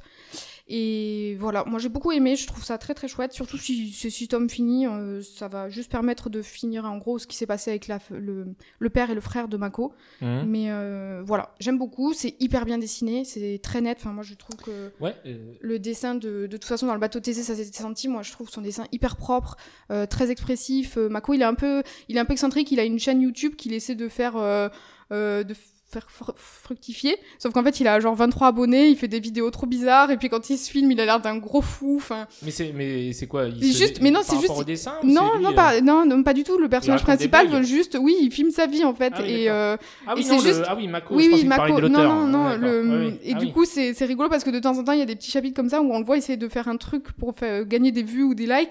Et en fait, il est complètement à côté de la plaque. Donc, il est, il est un peu décalé, mais hyper attachant. D'accord. Donc voilà, moi j'ai bien aimé. C'était ma bonne découverte de cette semaine. Ah, c'est joli, Ah hein, ouais. c'est Ouais, assez cool. c'est- moi je trouve ça très Mais joli. après, euh, le moi, enfin, le truc qui me gêne, c'est que. euh, Oui, c'est les enfants. Ouais, c'est les enfants en fait. euh, Oui, ben on oui, on culpabilise pas les parents, machin, ben très bien, ok, euh, c'est bien. Mais je trouve que ça, ça, le seul truc, c'est que ça se passe en pédiatrie, donc t'es obligé d'avoir des gamins dessus. Bon, à ne pas lire si vous n'aimez pas les enfants comme Bah, Fabien. Pour les jeunes parents, ça peut être. euh, Non, après, c'est- bien dans le sens euh, tranche de vie, tu vois, où tu le vois sortir, tu le vois reprendre son premier poste, etc. C'est assez sympa, quoi. C'est vraiment. euh, Si vous aimez tranche de vie, c'est un très Ouais, bon. après, ça fait tranche de vie dans le milieu médical et dans le milieu de la Ouais. pédiatrie. Donc, euh, Ouais, très honnêtement, moi, ça m'a pas donné envie de. Ah, bah, c'est- je te dis, moi je pense que ça plaira pas à tout le monde parce que c'est très. Enfin, c'est très original.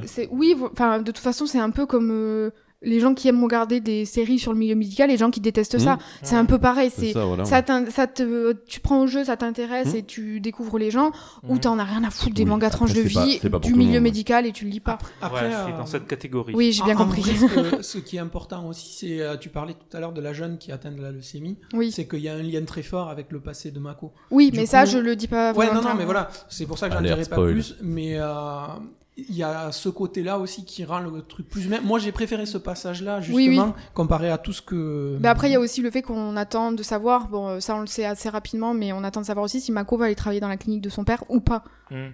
Enfin, c'est, il y a, il y a un peu ce truc-là aussi. Mais le rythme est bien parce que euh, déjà au bout du deuxième tome, tu vois euh, Où ça va aller. où- vers où ça va aller et euh, tu vois, il n'y a pas des chapitres euh, pour avoir du chapitre histoire de meubler ou Mais c'est pour ça que je pense que ça va Ouais. être court comme Je série. pense hein. aussi. Au moins, tu que- sais vers quoi tu Oui, t'engages. oui. C'est un truc qui est assez rythmé, ça tient la route. hein. Tu t'éparpilles pas sur des chapitres un peu hors série comme tu as l'habitude d'avoir. Mais les fins de tome sont bien aussi parce Oui, que oui. ça fait pas euh, cliffhanger genre ouais qu'est-ce qui va se passer en pleine opération machin va crever non c'est- ils Bah, ont clôturé mauvais. un truc mais par contre ils te lancent sur une nouvelle intrigue en quelque sorte Ouais. Donc non ouais c'est super bien rythmé et enfin moi je, aussi je trouve le dessin super joli quoi Moi, j'ai une question. Ouais. Pourquoi c'est marqué sur le volume 1 euh, que tu as euh, épreuve euh, non c'était le SP Ah, d'accord. c'est le d'accord, 2 ouais. je l'ai emprunté à l'épreuve parce qu'en le fait titre, le tome pas le 1 titre de la. le tome 1 et le tome non Les enfants On est sérieux, Igen. le tome 1 et le tome 2 sont sortis simultanément pour lancer la, la Ok. série et moi j'avais eu le 1 en épreuve non corrigée donc en service presse Il y a plein, il y a plein de fautes d'orthographe. et le euh, non ouais, franchement non Ah bon non pas Non, du non, justement, il y en a pas. Ils le mettent après les, les fautes dans l'édition définitive. Des fois, oui, là, honnêtement, euh, je- déjà de 1, j'ai pas fait très attention, et de 2, euh, non, il y en a pas, il y en avait pas. D'accord. Euh, et en fait, le 2, je l'avais pas reçu, donc j'ai pris le 2 de la librairie, c'est pour ça qu'il a une jaquette et qu'il n'y a pas le sous-titre épreuve non corrigée. Ah, d'accord. ok. Le nom du tome, j'adore. Bon, bah, moi, ça me donne envie en tout cas. euh, Je peux te prêter mon épreuve non corrigée si tu Ah, veux. bah oui, je veux bien. Tu ouais, chercheras des fautes. Euh, qui d'autre euh, veut chroniquer? Enfin, c'est tout. T'avais pas d'autres chroniques euh, Non, c'est bon, fait, D'accord, j'ai fait ouais. ça. C'est Très bien. Eh ben, je vais Mika? continuer. Allez, vas-y. Euh, bah, comme le mois dernier, moi, je vais vous parler encore de- des éditions du Lézard Noir, Ah. euh, avec un coup de cœur. T'as des actions euh, ou- Non, même pas, même non, c'est juste qu'ils font que des bons trucs en fait. C'est- la faute de Margot. euh, elle a des bons C'est lézards noirs toujours ma elle. faute. Voilà. Donc la couverture m'a bien parlé. Ça s'appelle la, la boîte lumineuse. Donc la couverture, on y voit euh, bah, pff, des gens qui sont près d'une petite, pff, un petit magasin, on dirait, qui est, qui est allumé. Voilà. Bon, c'est Mhm. pas trop encore ce que c'est. euh, donc voilà. Euh, donc plusieurs histoires. Euh, c'est un recueil, euh, mais en fait, il y a toute une continuité, donc il faut vraiment les lire à la suite et pas euh, indépendamment des, les unes des autres. La première histoire, ça va raconter l'histoire d'une employée de bureau japonaise. Ça se passe la nuit, elle rentre dans un combini, mais en même temps, il y a son patron qui l'appelle super tard pour lui dire Mais non, faut que tu reviennes au boulot parce que tu as encore du travail à faire. Je t'ai envoyé des documents, donc il va falloir que tu le fasses. Elle lui dit Oui, oui, je suis au combini, j'achète quelque chose, j'y retourne et tout. Et là, elle continue son tour dans le combini et elle a encore harcelé de messages. Et euh, elle en peut plus, elle est vraiment au, au bout de sa vie, on peut le dire. Mhm. Et en fait, on va se percevoir qu'elle n'est pas dans un combini comme les autres, et qu'en fait, elle est entre la vie et la mort, tout simplement. Ah. Et qu'elle est au une bord. c'est une allégorie. Exactement, et en fait, elle est au bord de l'épuisement, et on va se rendre compte qu'il va falloir qu'elle lâche tout ça, qu'elle lâche son travail parce qu'elle en peut plus, quoi. Donc, ça, grosso modo, c'est la première, euh, première histoire. Mhm. Dans la seconde, on va suivre un, un jeune homme qui est complètement indécis. euh, il a jamais su euh, quoi choisir dans sa vie. Ça va du, euh, des grands choix dans sa vie, euh, choisir une orientation pour, pour, pour la classe, ou alors choisir entre deux snacks, un sucré ou un salé, il va pas savoir choisir. Mhm. Donc là, notamment, il rentre pour choisir un snack pour sa sœur qui, l'attend dehors. Et il se retrouve complètement indécis devant de le choix. Et en fait, on va s'apercevoir que lui aussi était entre la vie et la mort. Et que finalement, bon, j'en dis pas plus euh, pour pas spoiler la fin de cette histoire-là. Mais euh, tout En ces- fait, en fait, c'est le thème à chaque fois de. Voilà, de- en fait, ce de combini. toutes ces histoires. Alors, un Ouais. combini, pour ceux qui connaissent pas, c'est des magasins japonais, des petites épiceries qui sont ouvertes euh, 7 jours sur 7 et 24 heures sur 24. D'accord. Et euh, donc, en fait, ce combini n'est pas un combini comme les autres, parce qu'en fait, c'est- là que se retrouvent en fait les gens euh, qui sont entre C'est une forme la de vie et la mort. C'est une forme de On sait pas purgatoire. s'ils vont. Ouais, ouais, exactement. Euh, C'est ça. Et bon, dans, Ils sont troisième- tout seuls dans ce, dans ce combini ou il y a, il y a Non, non, il y a- d'autre il y, a des employés, tout ça, bah, j'allais en, venir à ça. Ah, d'accord, oui. Euh, Il y a des employés, il Ouais. y a- il y, a la gérante, tout ça. Et la troisième histoire, en fait, ça, ça va être Kokura, euh, qui est un nouvel employé, en fait. Mais en fait, lui, il va se retrouver dans le combini, il sait pas trop pourquoi. Et en fait, euh, la gérante du combini veut l'expliquer. Qu'en fait, qu'il il a fait une chute à vélo, il allait mourir. Et en fait, elle lui a laissé le choix. C'est soit tu meurs, soit tu vas travailler pour, dans le combini. Ah, J'imagine la fin de ta vie, on te dit soit tu peux monter et te reposer, mais non, mais sinon continue à C'est travailler. ça, c'est ex- exactement. Ça fait vraiment genre. euh, Après, il sait pas ce qu'il y a après, euh, après, Et après non, parce qu'elle lui dit ouais, tu vas travailler dans le combini, mais pff, Ouais. il sait pas trop en fait Ouais. ce que c'est que Oui, ce oui. combini. Oui, oui, non, mais même, euh, enfin, il dit, toi, tu vas mourir, mais elle sait pas, enfin, il sait pas, elle lui, elle lui explique pas ce qu'il y a après, euh, après la mort, justement. Ah non, non, non, elle lui dit soit tu meurs, soit tu, tu, tu continues à travailler. Ben, elle, elle sait pas, elle est pas morte, elle est restée au combini. Ah, Ah ouais. on sait pas trop, la Ah. gérante. Donc bref, il va accepter euh, le contrat avec, euh, avec la gérante et du coup, il va se retrouver à travailler dans ce combini, tout en continuant sa vie normalement à côté. Ah, mais. ah, Parce qu'en fait, il est pas mort. Ah, il est pas. ah, mais il Ah, doit aller travailler dans ce combini la nuit. Ah, Sinon, il meurt. Voilà. Exactement, D'accord. sinon ils rompent le contrat. C'est une puis- forme de sursis en fait. Oh purée. Exactement, et donc là, euh, il va C'est l'uberisation de la mort. en Oui, c'est pour ça que je te dis, Ah, c'est continue à travailler ou t'es mort. Donc il va, il va commencer à travailler dans ce, dans ce combini, euh, bah, notamment avec la gérante qui ressemble à une petite fille, toute innocente, mais en fait pas du tout. Ouais. Euh, un autre employé aussi qui s'appelle Tiny, qui a, qui a- qui a une apparence un peu, euh, je dirais, hindou, euh, indien, on sait pas trop en fait. Et, et donc ils vont accueillir bah, des gens qui sont entre la vie et la mort et essayer de comprendre le pourquoi du comment et les servir. Comme s'ils venaient au combini, mais normalement. Ils réapprévisionnent le magasin, ils les servent, et ainsi de suite, quoi. Ce qui est rigolo, c'est qu'on dirait le même principe que la cantine de minuit, mais version euh, purgatoire et la mort. C'est un peu ça. Là, on n'est pas dans un restaurant, mais euh, dans, dans un Parce que du coup, c'est euh, des, tra- ouais. des petites euh, tranches de vie, des, des petits petites trucs tranches qui de se passent dans le même des- lieu. des tranches de mort, Oui, des tranches de mort. qui se passent dans le Ah, même lieu. Entre les deux. Mais, entre euh, les deux. Donc voilà. Ouais. Donc euh, bon, il va y avoir la, la gérante, Tiny. Après, on va apprendre un peu plus sur lui, qui est un personnage un peu à part. Et il y a aussi un chat, euh, un Oui, c'est pour lui que j'ai très pas envie de plus le à dire. découvrir. Ah. Donc euh, alors visiblement, il y a. Vous êtes fait, vous faites avoir, on met un chat. Mais non, mais regarde sur la couverture, c'est un chat qui a l'air d'être un chat cyclope. Regarde, il a un seul œil. C'est Chat Nuit, il s'appelle. D'accord. Ah oui, oh, bah, il est horrible. Mais non, il est Non. trop mignon. Il a pas de bouche, comment il fait pour bouffer? Ah, ça faut le T'as lire. vraiment pas envie d'avoir les Mais détails. regarde, il a l'air tellement chou. D'accord. D'accord, ouais, non, m'en fous. non, non, franchement, euh, non. Donc Moi en j'ai fait, un chat comme ça chez moi. ça euh, c'est le, le, pre- enfin c'est le premier tome. Le- moi je pensais que c'était un tome unique, mais non, visiblement en mars dernier, euh, il y a un deuxième tome qui est sorti au Japon et euh, moi j'ai hâte de le lire quoi. bah Oui, parce c'est qu'il pas- y a pas Voilà. écrit tome Effectivement, un. c'est comme Bon la coup de cantine de cœur. minuit, ça peut durer éternellement quoi. hein. C'est, Oui, euh, oui, a on pas peut de- y voir plein, plein d'autres histoires. Ouais, hein. mais effectivement, il n'y a pas écrit tome 1. On dirait Non. que c'est- C'est- Ça donne envie. Et puis même, euh, j'ai vite fait feuilleter, c'est joli. Ah oui, oui, le dessin très est très sympa. joli et franchement, euh, c'est très intéressant. Bah, je trouve que ça reste dans la lignée du, li- du lézard noir, euh, Ouais, le dessin, parce des- que ça fait à la fois simpliste, à la fois. euh, C'est le peu format, original. euh, Mm. C'est le format final, comme ça? Ça, c'est le format final que tu as ramené. Tu Ouais. demandes si Ah c'est oui, une épreuve oui, non c'est pas une corrigée épreuve non corrigée. savoir si un- Non, parce que ça me surprend en fait, comme c'est sous forme de manga, ça ressemble plus à un petit roman. Quand tu l'as dans Ah la oui, main, tu sais, il n'y a pas de Oui, couverture La, rabat- couver- même la rabattable couverture ou peut quoi. faire penser à un Ouais. roman. ouais, Ça ressemble plus à un petit roman euh, la- grand format. Même la couverture glacée et tout, effectivement, ouais. ça fait. Euh, c'est ça les mêmes. euh, Ça se fait pareil à chaque fois, chez les arts noirs, ils font comme ça. Oui, Il n'y oui, a pas c'est de jaquette, comme c'est ça. ce genre C'est de format comme ça, hein, Ah pardon, je confonds avec Akata. Mais, Oui, Ah, oui. Parce que là, c'est Tokyo. Ouais, ouais. C'est comme les Tokyo Tarareba Girls. Oui, mais je, trouve, je trouve un peu dommage que la couverture soit glacée. euh, Ben, moi, je trouve que ça marche bien hein, sur celui-là. Ça- Oh, Déjà, il non, attire ça l'œil. La couverture Ouais. est super cool. Mm. Oui, Moi, la je- couverture est belle, mais moi j'aurais préféré un mat ou satiné, quoi, mais glacé. euh, bon, Moi, je trouve ça intriguant. J'ai très envie de le lire. Ouais, Oui. Pareil. T'as Foncez, bien, vendu le truc. Ouais. très très bien. Mais personne autour de la table ne le remportera, Ah. parce que c'est moi qui, Ah, qui ai déjà demandé. Ah mince. Il a mis une En même temps- dessus. En même temps, c'est moi qui le lui ai vendu. Est-ce que. Ben, t'en prendras un à la librairie. J'attends la commande. Bon, bah, quand vous le serez passé, moi j'aimerais bien le lire aussi. hein. Ben, ça marche. On va tourner. À toi, Fab. Moi, je vais continuer euh, avec un truc euh, pas du tout tranche de vie. Et on est dans le manga jusque-là. Et ouais, on Ouais. est dans le Ah manga, ouais. ouais. Presque. Bah, en déjà fait, manga. Beaucoup, et on continue.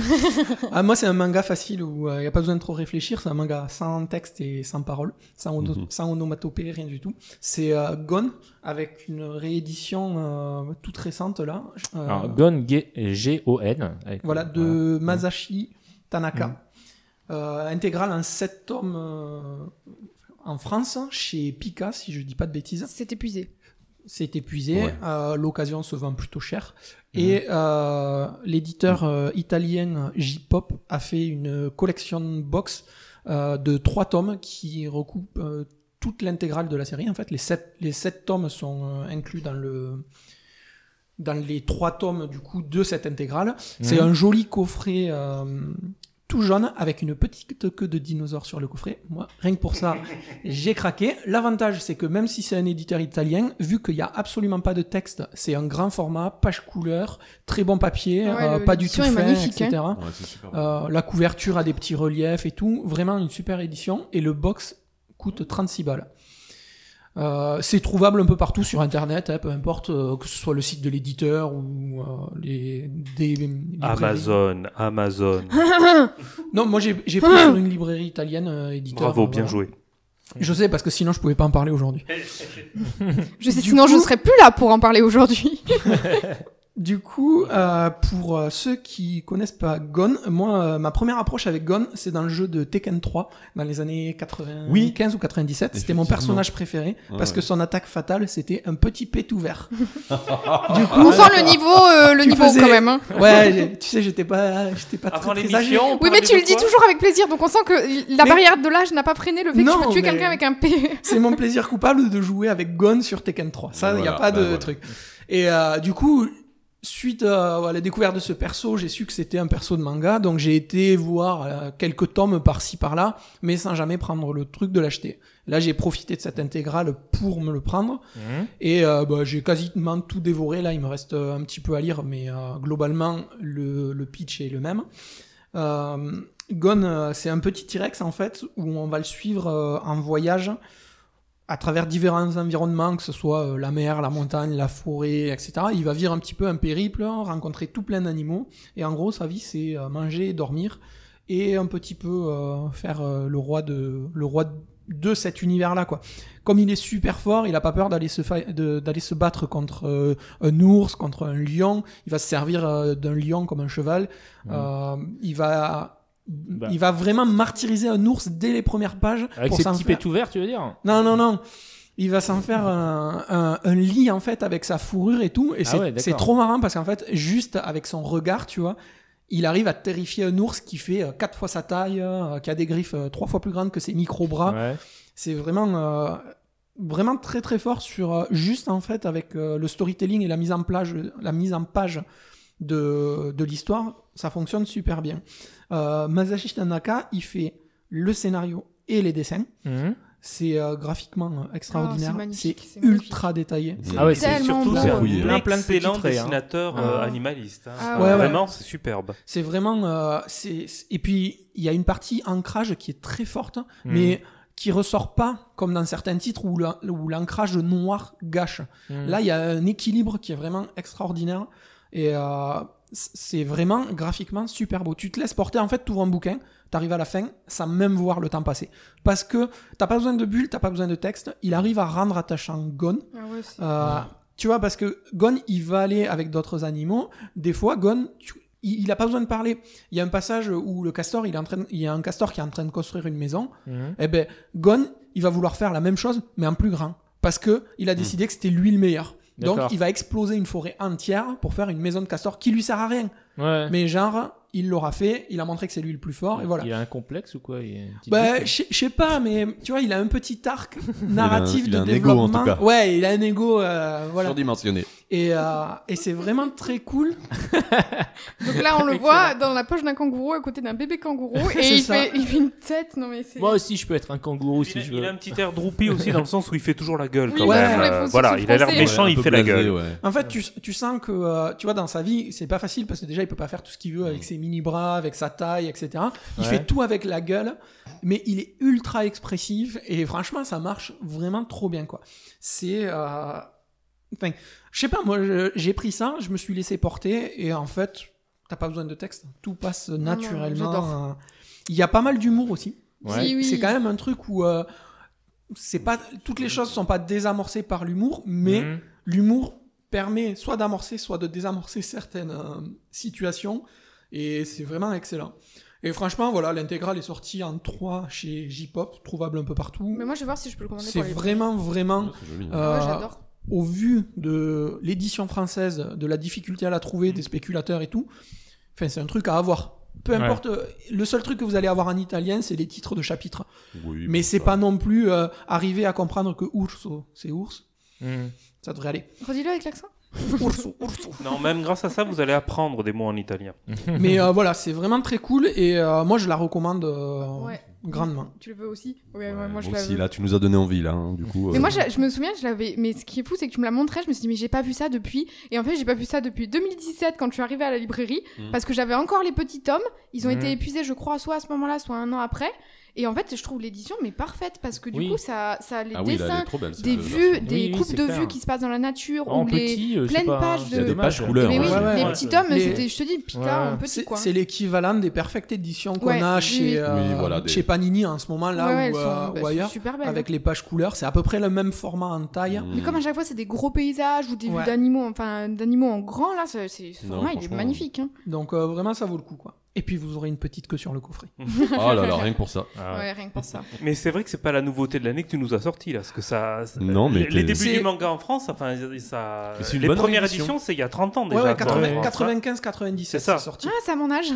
Et euh, non non après c'est sûr hein, mais euh, vu la difficulté de le trouver et tout Oui, euh, non, mais voilà, c'est- une bonne idée, effectivement. voilà, qui a fait que euh, et j'avais jamais vraiment lu du fait que je connaissais le personne de par la pop culture parce qu'il est dans les jeux vidéo il est fait référence dans d'autres dessins animés etc à noter qu'il y a une euh, série animée aussi Ah. qui est de quelques épisodes je crois une vingtaine quelque chose comme ça qui était sorti mais euh, moi je le connaissais plus par, par ce prisme là Mm. et euh, ben voilà en voyant ça je me suis dit ben tiens je me laisse tenter et franchement euh, bonne surprise et vraiment très très cool Mais tu l'as bien vendu parce Oui. que là autour de la Il y en a- table, il y en a deux deux, déjà. on On a déjà deux, on veut le coffret aussi. Moi je vais voir si je le trouve en librairie, sinon bah tant pis, je le commanderai sur le site de l'éditeur. hein. Mm. Tant que c'est pas Amazon, moi je m'en fous. Ok. Euh, à toi, Noto Euh, on va revenir un peu à de la bande dessinée. euh, Oh, tu casses le rythme manga. Ouais, c'était l'atelier manga aujourd'hui. Ouais, je sais, mais j'ai décidé de tout casser, attention. Pourquoi il est revenu euh, Qui l'a invité? Je sais pas. Des petites voix qui m'ont dit reviens, reviens. Alors, euh, je vais vous parler de la Des petites dernière. voix ou des grosses voix qui reviens, reviens. Non Tu viens de pourrir Un peu de tout, un peu de tout. J'ai des bourdonnements aux oreilles actuellement. Euh, je vais vous parler de Albert Londres doit disparaître, euh, de Frédéric euh, Kinder, j'imagine qu'on dit comme ça, et de Boris aux éditions Glénat dans la collection Personne ne fait de blague. Hein, très étrange. Non. Euh, alors Boris, j'ai un trou de mémoire. Est-ce qu'on l'avait reçu dans l'émission ou pas? Non. Non, mais vous l'aviez déjà rencontré ça, à voilà. plusieurs Il me reprises. semblait bien. Donc en fait, oui, euh, on a été plusieurs membres de l'équipe à le rencontrer il y a trois ans pour la sortie de son livre euh, Charogne, trois ou quatre ans, Mhm. et qu'on avait beaucoup aimé. C'était vraiment un Oui, vrai coup de cœur ouais. de, de la part de tout le monde. euh, Oui, oui. Tant graphiquement qu'au niveau de Ouais. l'histoire. Donc là, on arrive sur euh, complètement autre chose, vu que Boris n'est plus au scénario.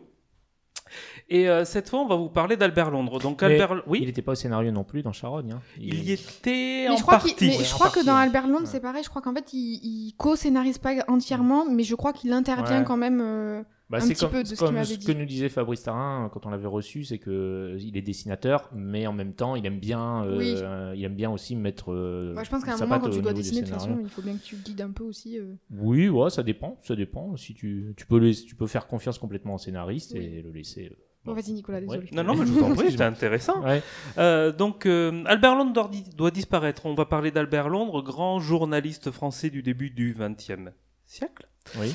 Euh, et en fait, il s'avère qu'il y a un petit trou dans sa biographie, dans le sens où les dernières semaines de sa vie, il est parti faire un voyage en Chine en 1932. Travailler toute une série d'articles qui devaient être fabuleux, formidables sur un sujet tenu secret. Et à son retour de la Chine, Il est le- capturé par Dancing Queen. non, pas du tout. Euh, le bateau sur lequel il est explose. Ah. Et euh, donc Albert Londres meurt ainsi. Et ce qui fait qu'on n'a jamais su sur quoi il était allé travailler en Chine.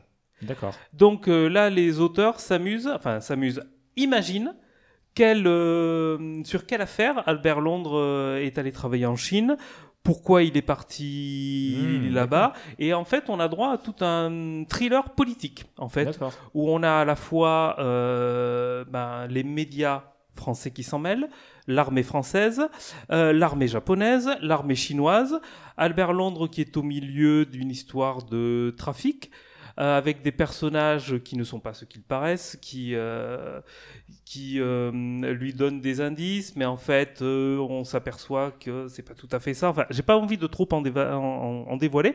Bref, il, Ouais. s'amuse à imaginer toute l'intrigue qui a poussé Albert Londres à partir là-bas et quel grand secret il allait révéler. Et, euh, Qui est parti avec lui en feu. Exactement. Et il laisse euh, entendre que, bah, euh, à la fin, si le bateau a explosé, c'est pas le fait du hasard, c'est que Albert Londres doit disparaître pour revenir sur, euh, sur le titre. Au niveau de la réalisation du, du dessin, donc autant le précédent album de Boris Charogne était plutôt petit et compact, là on a droit à un grand album euh, avec des grandes planches en couleur. Ouais. C'est du crayonné euh, mis en couleur. Quoi. Il a toujours gardé cet aspect ouais, crayonné, mais donc avec une mise en couleur. Mhm. Euh, euh, alors moi, je suis complètement entré dans cette histoire sans connaître euh, plus que ça Albert Londres, ce qu'il a fait ou pas. De toute manière, il y a les deux trois premières pages qui rappellent un petit peu les grandes séries d'articles qui- qu'il a fait pour essayer de, de repositionner un peu le, le personnage par rapport à son travail. Et je suis complètement entré dans ce thriller, dans cette histoire, dans ces personnages, dans ces faux semblants, et, et j'ai j'ai adoré ça. Et euh, à la fin de l'album, il y a euh, un cahier graphique avec quelques dessins de, de recherche. Euh, on revient sur la biographie d'Albert Londres, on revient sur quelques éléments pour contextualiser un petit peu. Ouais. Et Des éléments historiques, quoi. Exactement. Ouais. Et Albert Londres, en 1932, euh, en Chine, on retrouve une atmosphère, parce que c'est la même époque, de Tintin dans le Lotus Bleu, en fait. J'allais dire Ouais. exactement ça, de le, de le feuilleter tout dans le paquebot, genre les Ouais, cigares du pharaon, les trucs de l'opium et tout là. On retrouve tout ça. Et euh, donc moi j'ai vraiment beaucoup aimé ce, ce livre. euh, sans savoir ce que j'allais trouver, mais comme voilà, j'avais aimé le précédent album de Boris Charogne, je m'étais dit allons-y, euh, je suis parti euh, confiant.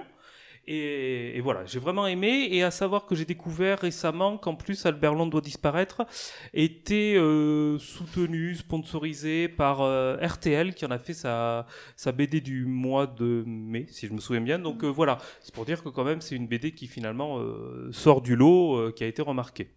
C'est vraiment beau. euh, moi, j'ai j'ai- j'ai feuilleté pendant ta chronique là, et, euh, moi j'adore tout ce qui est un petit peu crayonné, tu sais, avec Mm. euh, coup de couleur euh, par dessus. C'est Mhm. c'est pas l'aquarelle, tu vois, mais c'est pas très loin le, le rendu qu'il y a. Mhm. Et euh, moi j'adore ça. Et vraiment en feuilletant, c'est typiquement euh, du Tintin dans le dans le texte, tu vois, Ouais. même un petit peu les situations et tout ce qui.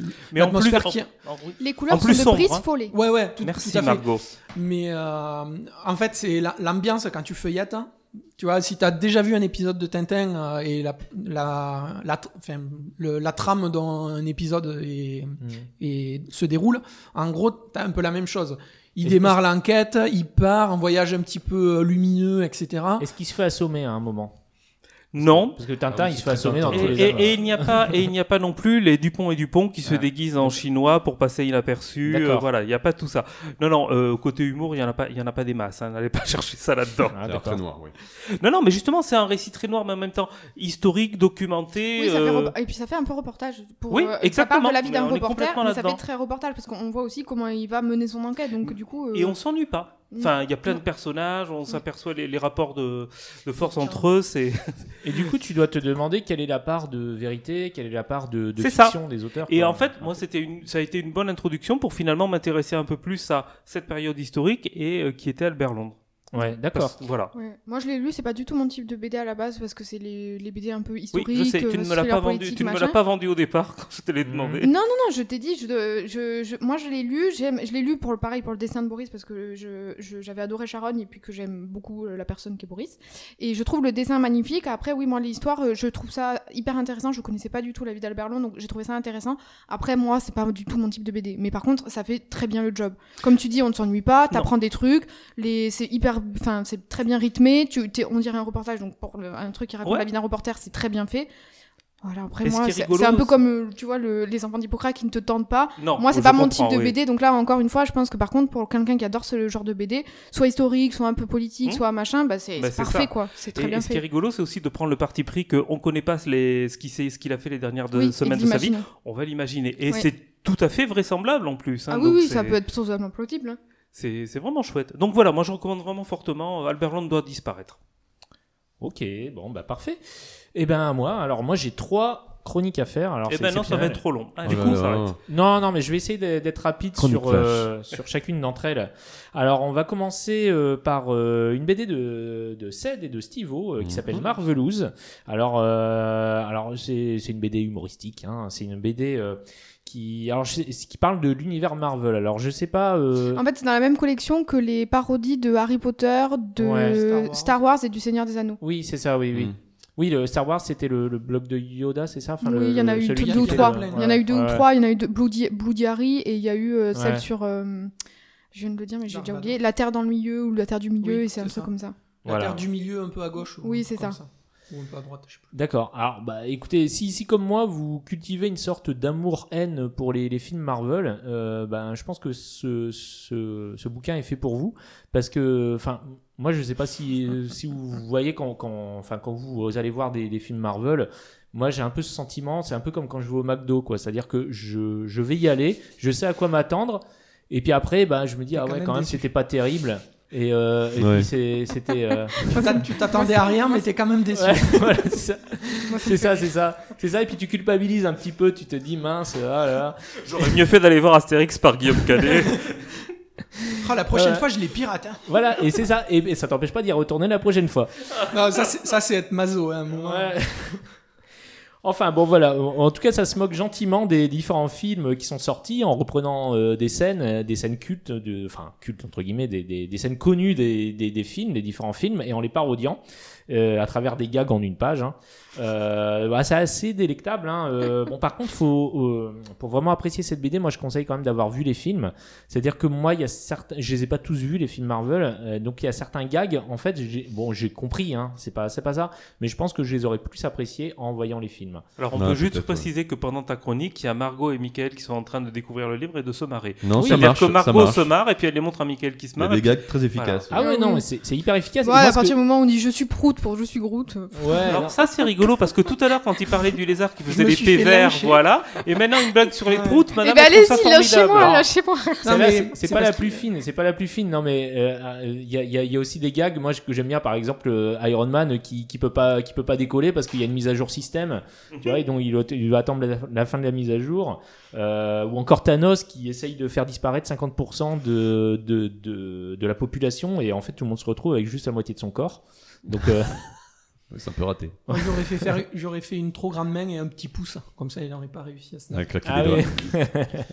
Mais c'est vrai que Ouais, Ced est très, très prolifique niveau scénario et euh, Non, mais c'est très efficace. c'est hein, il l'a démontré ça, depuis euh, longtemps. ça se moque, euh, ça se moque vraiment des trucs, notamment euh, des, bah, justement des, des, des nombreuses euh, incohérences scénaristiques. D'ailleurs, il y a, il y a un running gag avec ça, avec euh, comment il s'appelle euh, euh, Ah, je me retrouve plus son nom. Avec Galactus, Galactus Mm. qui euh, qui veut manger, euh, qui veut manger la Terre, et puis euh, il y a le surfeur d'argent. Enfin, c'est là, c'est le skater d'argent qui lui dit non, non, maître, euh, attendez, euh, vous, vous, vous aimez bien vous, vous nourrir de, de ce qui est, euh, de ce qui est pas euh, palpable. Il dit bah là, euh, là, vous pouvez vous nourrir de quelque chose. Il y, a- il y en a, il y en a plein. C'est des incohérences scé- scénaristiques.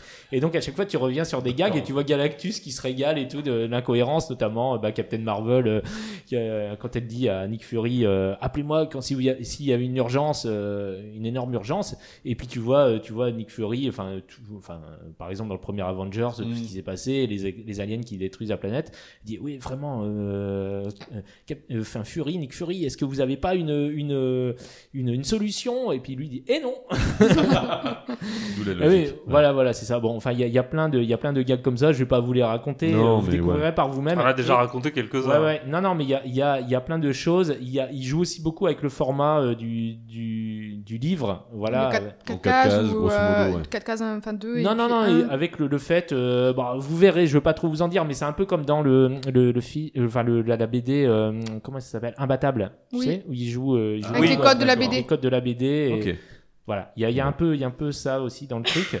Euh, au niveau du, du ton, euh, moi ça m'a rappelé un peu ce que vous étiez beau pour Captain Biceps, c'est-à-dire du gore euh, rigolo, quoi. Il y a Mhm. aussi ça. Voilà, bon, ça c'est vraiment, je le conseille. C'est assez drôle. Donc ça s'appelle Marvelous par Ced et Stivo et c'est édité chez Jungle. Mhm. L'autre BD dont je voulais vous parler, c'est euh, Rogaton. euh, alors, ouais, je pense que ça se dit comme ça, Rogaton par Boulet, qui est euh, aux éditions exemplaires. Alors, Boulet, bon, il est très connu euh, pour son blog notamment. Et là, euh, depuis quelques temps, il a, arrêté un peu son blog, hein, parce que bah, les blogs, c'est un peu passé de mode. Et du coup, il est sur Instagram. Et euh, le problème avec Instagram, c'est que tu es, un peu, euh, t'es un peu prisonnier du format. C'est-à-dire, euh, tu peux pas aller, tu peux pas faire plus que 10, 10 cases, hein, tu es obligé de faire des strips. Et du coup, il a, il a changé un petit peu sa façon de, bah, de faire des, des De BD, travailler. en- ouais, de travailler en fonction de ça, quoi. C'est-à-dire que là, pour le coup, c'est pas des longues notes de blog, c'est des strips où il, enfin, c'est beaucoup de, beaucoup de, on va dire de, de tranches de vie de boulet, hein, comme, comme il a, il a l'art de le faire, quoi. Et, et donc euh, voilà, donc ça se, ça se lit. Alors le format est différent de, de Note, hein, pour ceux qui connaissent Note, c'est un format euh, italien, Oui, À un format allongé. un À format l'italienne. allon- un À format- l'italienne. ah ouais, Parce que tu parles du, du format, je me permets d'intervenir, enfin parce que je l'ai lu aussi, hein, ce livre, Mhm. et beaucoup apprécié. Et justement, j'aime beaucoup Note, mais euh, pff, il y avait des planches, c'était compliqué à lire par rapport au format de la BD justement, qui était un peu petit. Ouais. Il y avait beaucoup de cases, voilà. Là, je trouve que c'est beaucoup plus facile de profiter du, du dessin justement et, et à lire. C'est beaucoup plus agréable. Sans être péjoratif, c'est une BD à lire dans les toilettes. Que- non, mais c'est vrai, mais Ah, tout ce mais qui est strip en général, c'est- hein, c'est des qualité, trucs, ça. Hein Parce que tu peux, euh, mais il y, a- il y a des trucs, il y a des trucs sympas, hein, mais euh, moi j'avoue que je préférais quand même, euh, moi je préfère bouler quand il quand il part dans des longues Quand réflexions un peu philosophiques et tout ça. Là, le fait que ce soit format court imposé par Instagram, du coup, ça implique que euh, bah il peut pas développer quoi. Alors il y, a- il y a quand même des trucs, euh, des des running gags notamment euh, sur le fameux Bloody Mary. Ah, j'ai adoré Ouais. ça. Ça m'a fait rire. Ouais, bah, il parle, enfin pas que Bloody Mary, il parle des légendes urbaines en général. Et ça, ça c'est vraiment sympa.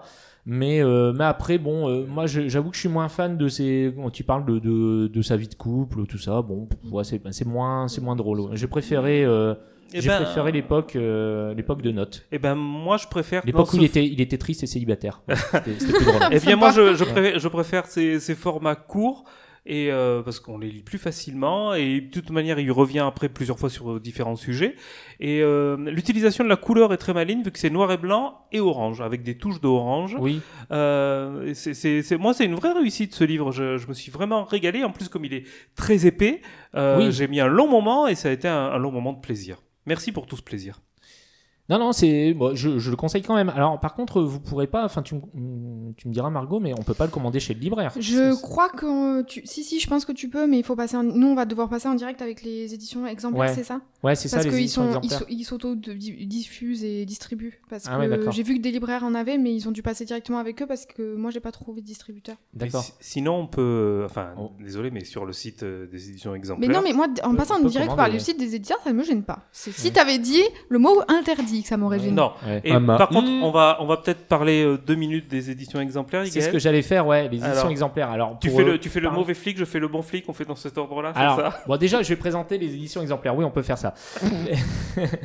les éditions exemplaires, donc c'est c'est une super initiative. Pardon. Ça le stress, ça le stress, excusez-le. C'est une super initiative euh, de, de Lisa Mandel. Alors, c'est Lisa Mandel et je sais plus, enfin, il y a- y a- ils sont deux. hein. C'est Lisa Mandel, euh, qui est une Et autrice de. Antoine Vitcock. Voilà, c'est ça. Qui est une autrice de, BD et qui donc a décidé de, euh, de se lancer avec euh, une année exemplaire. Je crois que c'était son premier. euh, Enfin, où elle est s'auto-éditée.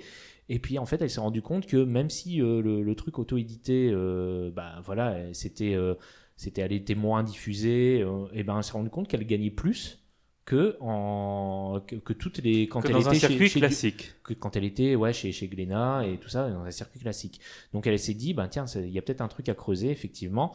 Et donc elle a, elle a, elle a décidé de, de créer une sorte de maison d'édition où l'auteur serait payé convenablement, c'est-à-dire que l'auteur euh, toucherait des droits. Euh, qui seraient honorables par rapport euh, aux éditions classiques où, je le rappelle, on touche que euh, 8% maximum, et encore si on est, euh, si Tout on est seul. tout seul, ouais, si on est, euh, si on est plusieurs, ben, on touche 4%, et voire, voire moins encore.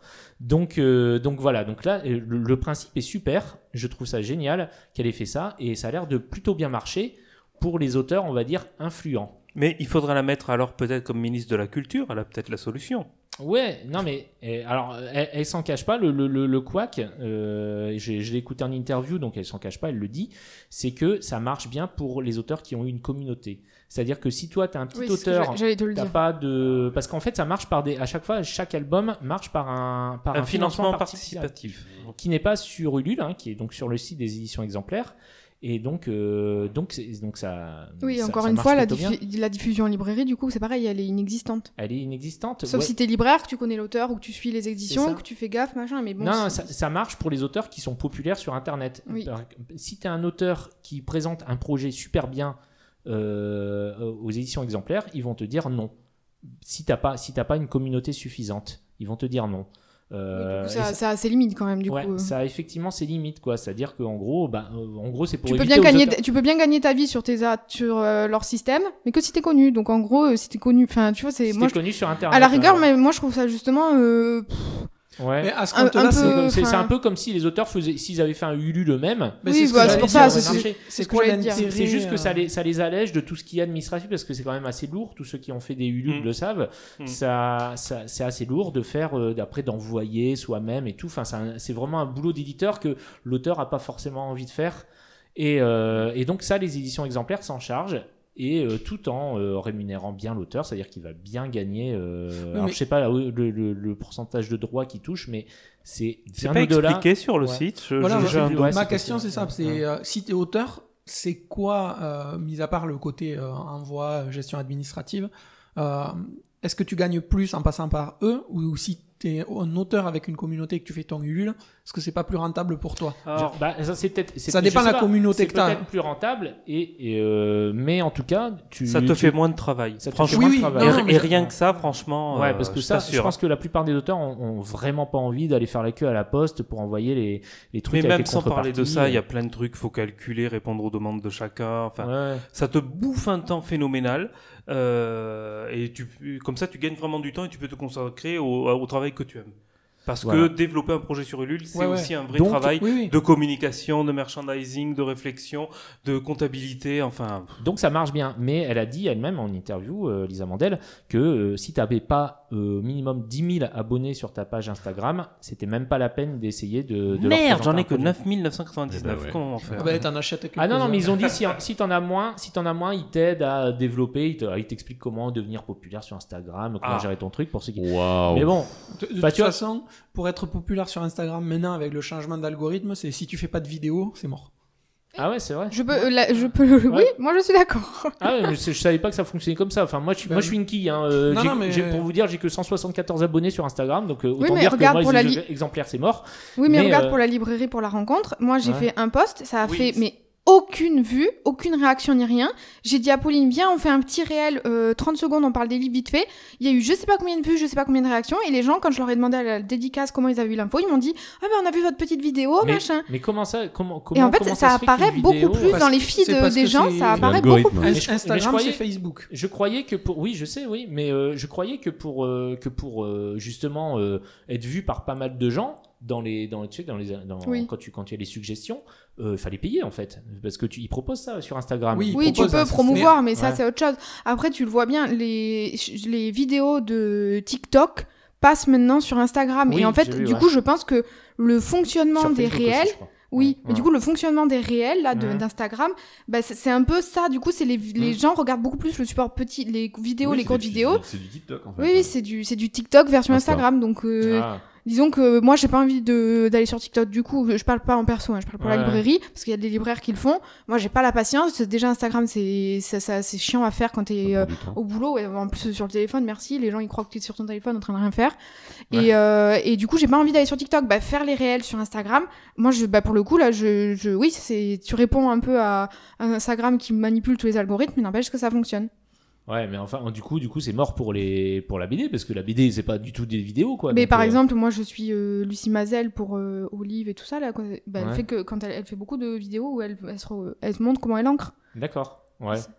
Oui, d'accord. Je te dis pas mais, qu'elle fait plus de vues, je te dis juste que du coup, tu vois le travail Ouais, ouais. du Non, mais de dessinateur. toute façon, ça a été annoncé. là.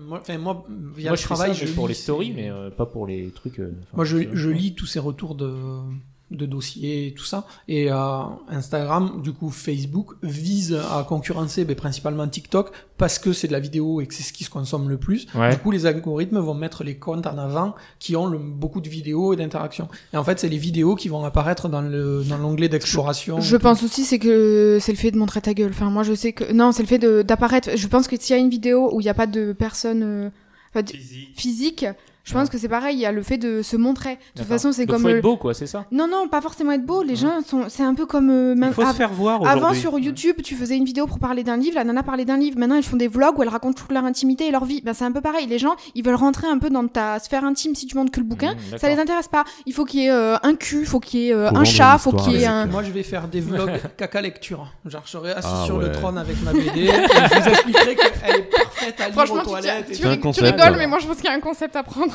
Ah, je suis sûr. Ouais, je, je suis je sûr. suis, je suis d'accord. Ah ouais, caca Euh, lecture. On, re- on revient deux secondes sur, euh, sur exemplaire. Euh, Oui, on a dit donc ils ont sorti euh, d'autres d'autres BD donc, avec des auteurs plus ou moins connus parce Ouais, que moi j'ai aussi acheté euh, la dernière BD de Pochep. euh, qui est dans un autre format en plus et qui est aussi très très bien. Et euh, il y a des auteurs moins connus finalement euh, qui ont qui ont leur chance aussi de pouvoir euh, proposer des BD. Enfin, Oui, les, enfin, éditions dis, exemplaires, faut- voilà, comme on dit, il faut une, une, fan, une fanbase. Putain, Ouais, ça quand y même est. assez importante quoi. Mar- Margot, dit, oui. t'as dit un truc en anglais. Ouais, Ah j'ai oui, pas oui. trouvé l'équivalent français, je sais pas ce qui s'est passé. Une communauté. hein. Oh, merci, merde, mon c'est les Dieu. deux. Ah Ah, bah, bah alors ça. bah, moi, moi, on- nous on la dit à une communauté. Hein, On a- il faut dire qu'on enregistre dimanche matin, c'est pas très facile toujours. Euh, Donc euh, les éditions exemplaires, oui, c'est un système qui fonctionne. Euh, oui, c'est un système qui a tous ses limites comme tous les limites, comme tous les systèmes, pardon. dimanche matin, je rappelle. là. Et euh, je pense que c'est quand même des, des éditions à suivre pour Ah le ouais, moment. ouais. Non, non, mais oui, non, mais c'est- puis, puis même ce qu'ils font en tant que production, c'est vachement bien. Voilà. Donc, euh, Alors Vraiment, ça c'est rigolo. Mika oui. se, se marre en lisant euh, Boulet alors qu'il n'est pas arrivé. euh, Margot non plus, et oui, il y en a quelques-uns qui nous font rire, mais pas Ah, tout. voilà. Moi, en fait, c'est celle où il est. euh, Mais c'est ce que je- d'ailleurs je reprochais aux notes, c'est celle où il est trop bavard. Moi, quand il y a trop de texte sur des strips, Ouais. ça m'énerve. Moi j'aime bien quand il fait les clichés du cinéma. euh, Mais là, c'est oui. le... moi, c'est le, c'est le Miyazaki qui m'a fait Ah oui, le. Miyazaki, ouais, ouais, ouais, bon. Oh, oui, oui. Si si, Ouais, c'était ça, ça bien fait aussi. partie de ceux qui me. Non mais Bloody Mary Oh, c'est excellent. Ouais. Moi, je pensais qu'il parlait du cocktail. J'avais Oh, oui, que- d'accord. Ah. Mais oui, j'ai- point, ils, ils font allusion à ça. Ils font allusion à ça, justement. Euh, Yigel, tu as une troisième BD, il serait temps de la présenter. Mon Alors oui, donc euh, rapidement, hein, parce que je l'ai reçu en SP, et donc euh, je. Et je l'ai pas lu. Et Ouais, bravo, et comme- merci, et comme je- si si, je l'ai lu et j'adore cette série, donc euh, je voulais en parler. C'est euh, Stand Still, Stay Silent. Purée, c'est toujours aussi dur à dire. On en a parlé plusieurs fois dans le podcast. Et là, il y a le tome 4 qui est sorti de Mina Sundberg, euh, qui est une autrice. Alors, je sais plus, elle est norvégienne, c'est ça Non, ou- je suis. je Oui. Suédoise. Je crois qu'elle a une autre Enfin. Scandinaves, quoi, les Scandinaves. Voilà. Et donc, euh, et donc, euh, ça parle d'une euh, d'une épidémie qui a ravagé la moitié de, enfin même quasiment totalement l'humanité. Euh, et donc il reste plus que les que les que l'Islande, une partie de la Suède, je crois, Norvège. et la Norvège un petit peu. Il y a Euh, le Danemark aussi, non? Ouais, ouais, enfin. le haut du Danemark. Voilà, c'est ça, euh, qui, qui ont réussi à stopper le, le virus et euh, enfin stopper dans, aux frontières. Et donc ils vont essayer de de enfin il y a une mission un petit peu de d'expédition une expédition qui est partie dans le donc dans le monde on- dans l'ancien monde dans le monde qui est contaminé euh, pour euh, pour récupérer des livres en fait pour euh, pour parce que c'est les livres c'est quelque chose finalement euh, ils ont perdu un petit peu leur leur, leur savoir, ils ont besoin de, de, de récupérer du patrimoine. Donc ils envoient une expédition de, de jeunes un peu, euh, alors c'est pas des bras cassés quoi, mais bon ils ont pas trop, ils ont pas trop de. C'est un peu des bras cassés, quand Ouais. Il n'y a pas que des jeunes. hein. Oui, oui, non, il n'y a pas que des jeunes, oui, oui, voilà. Et, euh, et donc, euh, donc ils, ils vont essayer de, de récupérer ces livres. Et évidemment, la mission euh, va être un petit peu euh, compliquée. Ouais, voilà. Parce que évidemment, euh, dans ce monde, euh, il n'y a pas que le virus, il y a aussi surtout euh, des, des, des monstres. euh, Enfin, alors on, on, on suppose que c'est des, eux, ils appellent ça des trolls, tout ça, mais c'est des, c'est des créatures qui ont, euh, enfin, des, des animaux ou des humains, on sait pas trop, qui ont muté et qui sont devenus des, des trucs horribles, quoi. Et, Tu et peux donc, vont spoiler au tome 4 si les gens ils ont pas lu les trois premiers, tant pis pour eux. Ouais, non, non, non, je vais pas, je vais pas trop en dire, mais euh, Alors il veut donner envie quand même. voilà. Et donc là, c'est la fin du cycle. Euh, le 4, c'est la fin du cycle. Donc, euh, bah, si vous aimez pas les histoires à suivre et tout, ben voilà, c'est le moment de, c'est le moment Oui, d'acheter, de vous acheter les quatre. Et surtout qu'honnêtement, soyons honnêtes, il dit cycle, mais je pense que c'est la fin de la fin parce que quand tu lis la postface, tu sens que Mina elle est partie dans un Bah, délire pas- euh, elle- théologique un peu chelou et qu'elle Ah ouais. va aller ailleurs. hein. J'ai pas lu la postface, mais Elle a euh, trouvé la lumière. Elle a Mais- vu la lumière et là on, on a perdu Mina. hein. ah ouais, ah, en mince. gros, je pense qu'on n'aura pas de suite ou alors elle Ah, sera un peu bizarre. parce qu'il n'y a pas toutes les réponses quand même. Pour, enfin, il y a pas de- 2022, Non. Moi, j'ai- elle a annoncé qu'elle travaillait sur son projet euh, à base d'animaux, euh, de chats et compagnie, qui a un lien avec. euh, alors, je veux pas dire de bêtises, mais euh, c'est un lien avec la religion. Je sais plus exactement laquelle. Euh, mais du coup, euh, visiblement, elle a trouvé un nouveau sens, un nouvel élan, je sais pas Oula. quoi. Donc, elle veut parler, tu vois, de, un peu de son expérience, je sais pas quoi, sur ça. Elle est entrée dans une secte ou quoi? Elle dit que en 2022, elle se consacre là-dessus. Elle dit que c'est la fin de Stand Still, Stay Silent, mais est-ce que c'est la fin du cycle? Est-ce que c'est la fin de l'histoire ou quoi? Il Ouais. y a rien de clair. Parce que Mm. après ça Donc, peut, euh, enfin honnêtement, euh, ça, ça peut aussi très bien, je trouve, ça, même s'il reste des questions, ça clôture quand même. euh, moi, j'ai trouvé que c'est un, enfin c'est une bonne fin, ça clôture Ouais, quand même. Je veux dire, si jamais il y a jamais de suite, moi ça, ça m'a, ça, Ça me va. J'ai passé, ouais. j'ai trouvé que c'est une excellente saga. Ça clôture, on n'a pas toutes les réponses, mais au moins on a une fin. Donc Ouais. franchement, euh, il dit cycle, mais bon, moi je suis, je suis un peu dubitative. Enfin, euh, voilà, c'est une, série qu'on vous conseille. Hein. Ah oui, Euh, oui, Fab, clairement, Margot et moi, on est, on est fans. Euh, et euh, moi, j'adore le dessin de Mina Sundberg. euh, et les couleurs aussi, elles sont magnifiques, vraiment. Oui. Euh, Il y a une ambiance, les cadrages et tout. Enfin, c'est vraiment, euh, c'est vraiment une, une Le, chouette série. le, vrai défaut de ce tome, c'est qu'il est un petit peu Ouais, plus il- court que Effectivement, il est moins épais que les autres. Mais hein. toujours Tu aussi vois cher, quand tu- merci à Quand tu le ranges dans la bibliothèque. Euh, en Ah, c'est- attends, attends, Ah oui, tu fais 27 bien de dire 27 ça parce que quand ça me même, fait ouais. penser au dernier euh, Spirou de. Émile Bravo qui est plus fin. Merci, qui est beau, qui fait deux La fois moitié, moins de pages ouais. que le précédent. Oui. C'est toujours le même prix quand Oui, même. hein. oui, Ah, oui, bah bah, oui. et Alors quand après, tu peux il y a- s'en mettre plein les fouilles. Et après, il, y a, il faut prendre en compte la hausse euh, Mais c'est des crises du le papier et compagnie. Ça, ça, ça compense pas tout, hein, on est d'accord. Oui, Mais, c'est euh, conjoncturel. Quand tu vois que euh, le premier, le premier standstill, il fait 400 ou Ah oui, il est 380 énorme. Ouais, pages et il fait 20, euh, entre, entre 25 et 29. 30, je Il crois. fait 29. Et là, celui-là, il en fait deux fois moins, il fait 27. Je Mm. peux comprendre que les gens, tu vois, ça peut les freiner à l'achat. C'est une série qui est cool, la fabrication de l'objet est belle, ça le vaut quand t'es fan, mais pour quelqu'un qui a bien aimé, mais sans plus, Non, et je suis fan. 27 euros, je suis- ça peut... Je suis fan, l'objet est beau, mais 27 euros, euh, ça commence à 1. Ça, Ça il- commence à faire cher. C'est le même prix que le voile blanc, la BD que t'avais Ouais, euh, ouais, ouais, euh, Ouais. communiqué la dernière fois. C'est, c'est... Moi, c'est simple, j'ai fait un test sur le voile blanc après qu'on en ait parlé. J'ai demandé à plusieurs clients, ne regardez pas le prix, dites-moi combien vaut cette BD. Ben, tout le monde m'a dit 18. Et ben non, elle vaut 10 de plus. Donc, excuse-moi, il y a vraiment un gros problème. Quand tu vois que les BD de Mathieu Bablé, elles font entre 20 et 23 balles pour un énorme format, je sais pas combien de pages, etc., Mm. etc. euh, Enfin, au bout d'un moment, Mm. je, je sais qu'il y a des pénuries de papier, que le papier coûte de plus en plus cher, etc., etc. Ben, il- franchement, euh, enfin, c'est. Après, il faut tenir 27 compte euros, le, euh, le travail de l'auteur. Enfin, je veux dire, t'en as, t'as des BD où l'auteur bosse, enfin, c'est c'est du 48 pages. La BD, elle coûte 14 euros. Euh, là, t'as quand 200 pages. euh, Enfin, tu, tu, Mais il y en si a- tu- il y a si d'autres tu mets qui font si des tu formats que comme ça, 4 euros de plus, l'auteur, il est perdant. hein, Ah, quand même. après, il y a un truc, euh, les, Oui. les, les BD. Elle l'a fait euh, gratuitement à la base hein, sur son.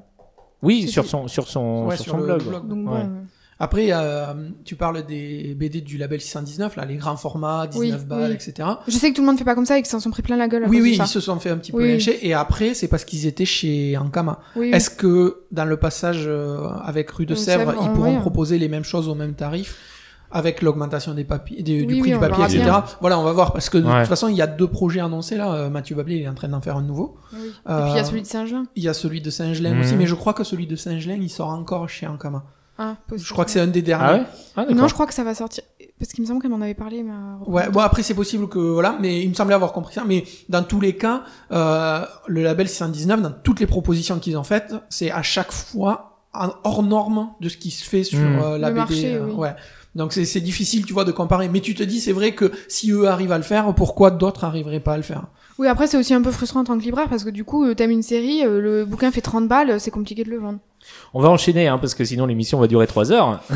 Mais c'est la dernière. Les Ouais, profitent. non, mais oui, mais. Pour ça. Vous pourrez faire un petit running. Pense à tous les gens qui courent et qui s'arrêtent au bout de une heure d'habitude. Là, ils vont Mm. courir, courir, courir, courir. Ah oui, oui, voilà. Ils vont, ils vont mourir avant la fin de l'émission. C'est pour votre bien. Euh, ouais, donc on va parler euh, maintenant de la lecture commune. Alors la lecture commune, euh, donc c'est euh, une BD qui, c'est un comics, donc euh, publié chez Urban Comics, qui s'appelle Toutes les morts de Lélia, Lélia Star. Pardon. Et euh, donc c'est de Ram. Alors je sais pas, on dit Ram V. Ram V. C'est pas Ram. RAM 5 Ram. Alors, ça, Non, c'est c'est un Ram pharaon V. ça. Ram Je sais, c'est pour ça. Ram, Ram V ou Ram V, je sais pas. Et euh, Felipe Andrade. Donc euh, Felipe Andrade, je crois, il est portugais et euh, Ram V, il est hindou, indien, indien, indien. pardon. Et les couleurs sont de Inès Aide à la couleur. Inès Ah, oui. Amaro. Je Ah, le dis parce qu'elles oui. sont magnifiques les Ah couleurs. oui, donc, je, je, euh, j'avais pas regardé. Mais oui, je c'est pensais Aide à que la c'était couleur. le- Parce qu'il y a une partie qui est faite par Philippe Andrade et une autre qui est. euh, D'accord. Et donc, alors, euh, qui pitch euh, la BD Bon courage à celui qui va le faire parce que Bah, c'est c'est un peu dur. alors, à on pitcher. va- on va Non, c'est facile. Par un préambule, Mika et moi, on l'a pas lu. Ah bah d'accord. On n'a pas fait nos devoirs. Ah bah c'était la peine que je vous envoie le PDF. Ok Dans toutes les morts de Leila Star, on suit euh, le personnage, la divinité de la mort, qui va se faire euh, virer parce que un enfant va naître, parce qu'il aura, il va inventer la vie immortelle, et donc elle ne servira plus à rien. En gros, elle perd son job, on lui dit bah ok, mais on te donne un corps mortel dans lequel tu vas te réincarner pour vivre en gros ta dernière vie et euh, Mhm. et ciao, merci, prends tes et tes claques et barre-toi du de là Enfin, où pas, la, pas la dernière vie puisqu'elle va, être immortelle. Oui, mais si, techniquement ça c'est pas prévu à la base. Ah oui, oui. Sauf ouais. que elle a un mec qui l'aime bien, qui va, euh, elle, elle va partir sur terre. Elle négocie effectivement avec quelqu'un le fait qu'il va la mettre. le Dieu de la vie. Mais je crois que si, c'est le dieu de la vie. J'ai plus le Ouais, si, c'est le Elle dieu de la vie, négocie ouais. avec lui qu'il euh, la descende sur terre, pas très loin Non. du bébé qui va naître. c'est pas le dieu de la euh, vie qui, euh, qui va, avec qui elle négocie pour. euh, oui. Oui, enfin, Ouais, bon. euh, c'est un autre, oui. Bon. Elle, euh, donc du coup, elle descend sur terre à côté. Il lui dit, mais moi, elle lui dit, mais moi à côté du bébé qui va naître euh, et qui va créer ça pour que, en gros, je règle le problème. S'il y a plus Ouais. de vie immortelle, moi, je peux retrouver mon job. Sauf que elle va descendre sur terre et euh, va s'en suivre une série de morts à chaque fois. Il va se passer plusieurs années, plusieurs chapitres Mhm. où euh, Leila Star, de la- le personnage humain dans lequel elle se réincarne, va en fait à chaque fois mourir et le dieu de la vie va la ressusciter et elle va à chaque fois essayer de retrouver ce personnage euh, qui Mhm. s'appelle Darius, le personnage qui créera euh, apparemment la vie immortelle. Ouais, voilà. Donc on suit un peu ces, ces, ces péripéties euh, et sur plusieurs années parce qu'à chaque fois il se passe un laps de temps plus ou moins long. Du coup, Voilà. on peut dire que la déesse de la mort, elle est au fauchage? Elle est Oui, donc alors qui, qui Bah, veut. vas-y, qui... Margot, quoi, qui- Euh, Moi j'ai adoré, j'ai trouvé Ouais. ça magnifique, j'ai trouvé ça euh, hyper bien écrit parce Ouais. que c'est beaucoup euh, en voix off, je trouve, enfin en narration. euh, Oui, il y a quelqu'un qui raconte Oui. l'histoire en fait. On Oui. sait pas qui c'est exactement. Euh, ben, il y a des fois ça, ouais. ça change de point de vue, Ouais, genre il y a un chapitre où c'est une cigarette qui raconte Oui, le... J'ai trouvé ça très original.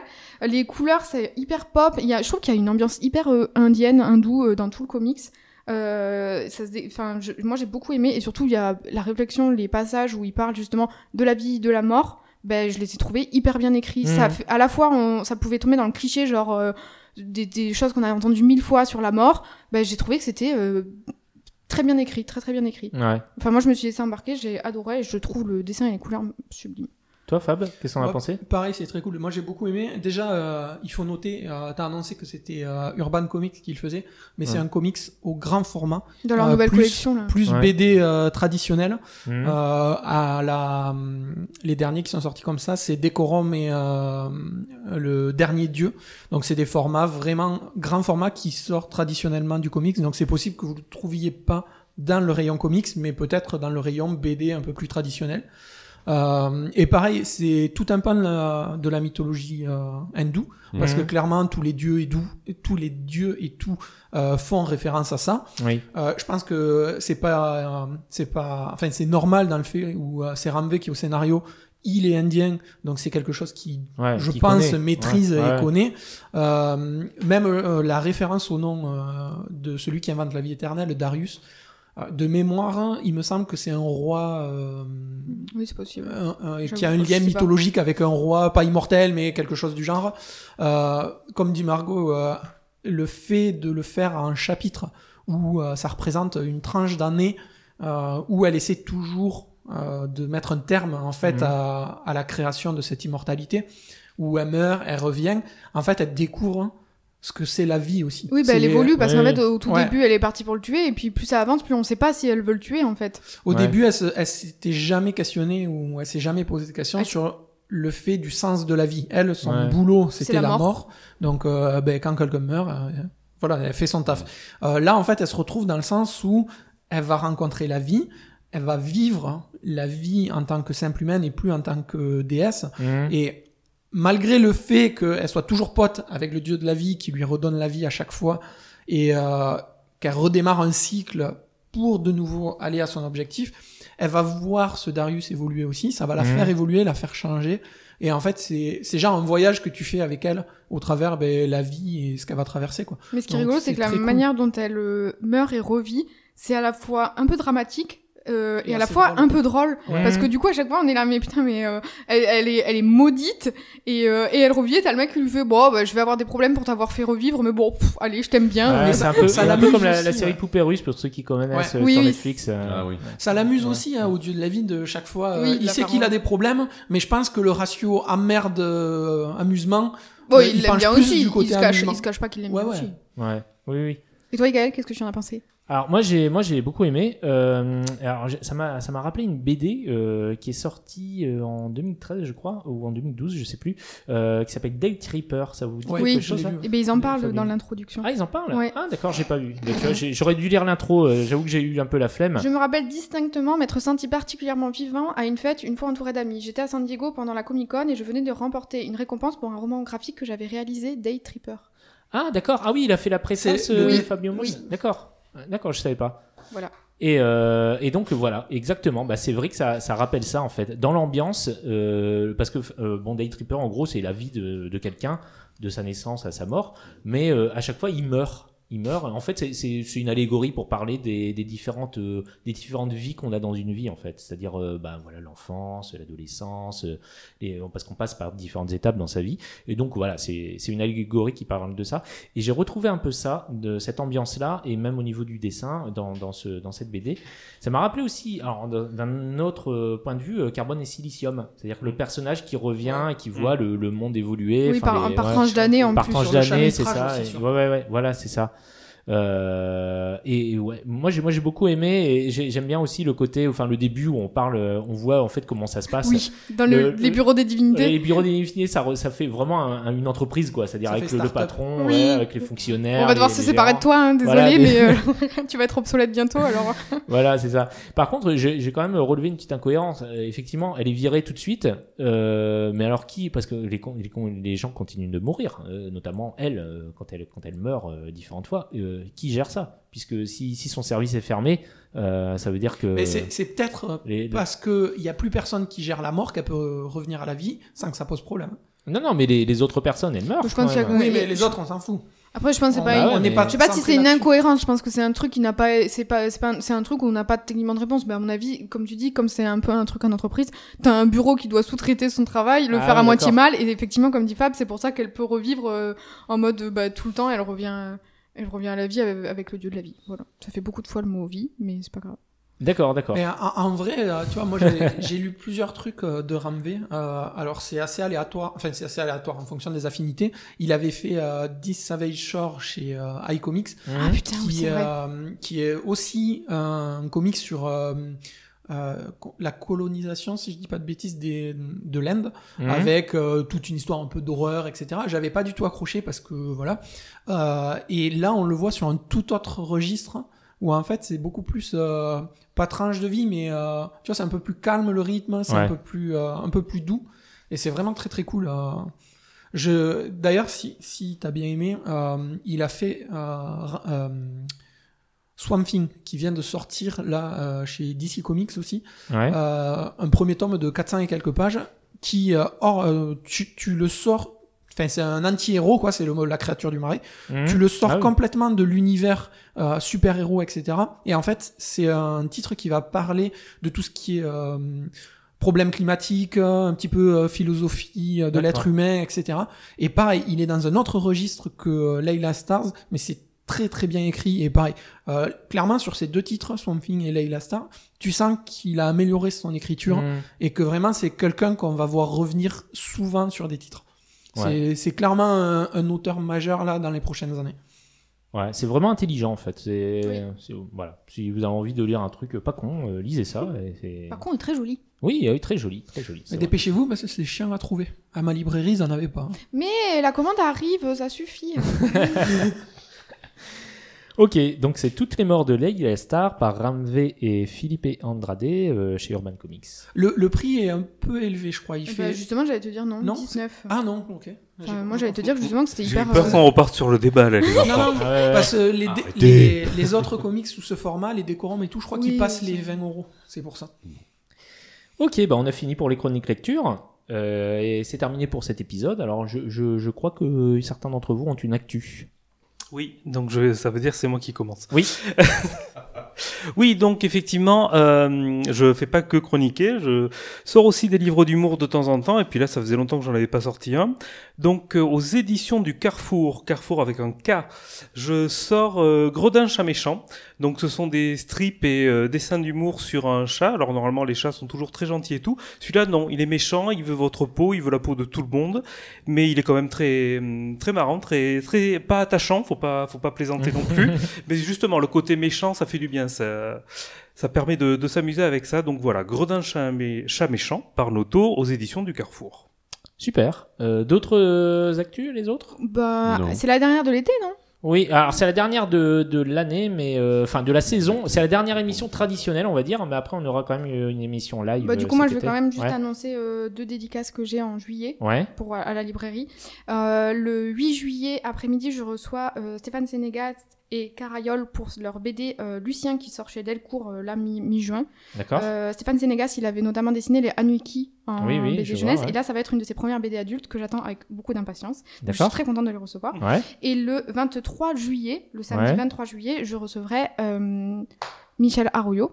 Jean-Michel Jean- Arroyo. Jean-Michel Arroyo pour Pigalle 1950, qui est publié chez Air Libre. Et on rappelle que le nom de ta librairie, C'est la librairie Mots et compagnie à Carcassonne. Et il y a toutes les infos sur le site si jamais ou sur les réseaux. Il est réel sur Instagram. Et réel sur Instagram. Casser l'algorithme. Et ben moi, euh, moi j'ai pas mal de choses à vous dire de mon côté. Euh, Et d'abord- pardon, j'ai oublié. Oui. Parce qu'elle est pas encore calée. euh, calée, calée. Oui, mais je Oui, elle- pas, j'ai pas osé. Bah oui, mais Ah elle est oui, pas oui. totalement calée, alors. euh, Qu'est-ce qu'on en parle quand même ou pas? Bah Bah, oui, maintenant, oui. vous en avez trop dit, quoi. Bon, d'accord. euh, Donc, Mais- euh, par le plus grand des hasards, il s'avère que euh, je dédicace à la librairie Bruit et Compagnie à Carcassonne le samedi Le 2 samedi juillet. 2 juillet, D'accord. certainement matin et après-midi. Voilà. Et il y aura aussi Sissi Mia qui devrait être là, matin et ou après-midi, c'est encore à définir. Mais en tout cas, le samedi 2 juillet à la librairie, il y aura normalement double dédicace.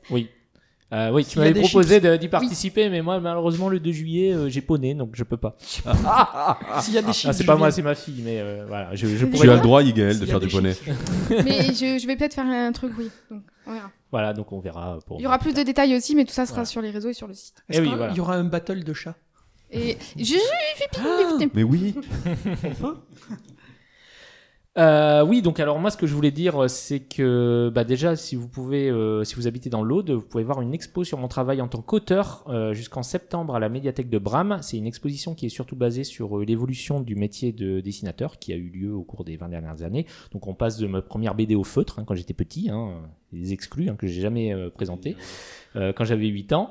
Et ensuite, on voit des planches à l'encre de Chine, donc au début de ma carrière, jusqu'à mes dernières productions euh, qui sont faites euh, en ancrage numérique à la tablette graphique. Euh, donc, si vous allez du côté de Toulouse cet été, ben, faites accrocher par Bram parce qu'il n'y a pas que mon expo, il y a aussi euh, l'expo de Simon de Tuyère qui est toujours visible au musée Eburomagus. Donc euh, voilà, deux expos à voir dans la même ville. Euh, ça vaut le coup de faire le, le crochet. Voilà Et la tienne, elle est où exactement? À la médiathèque. Ah, Moi, à la médiathèque de Bram. Voilà.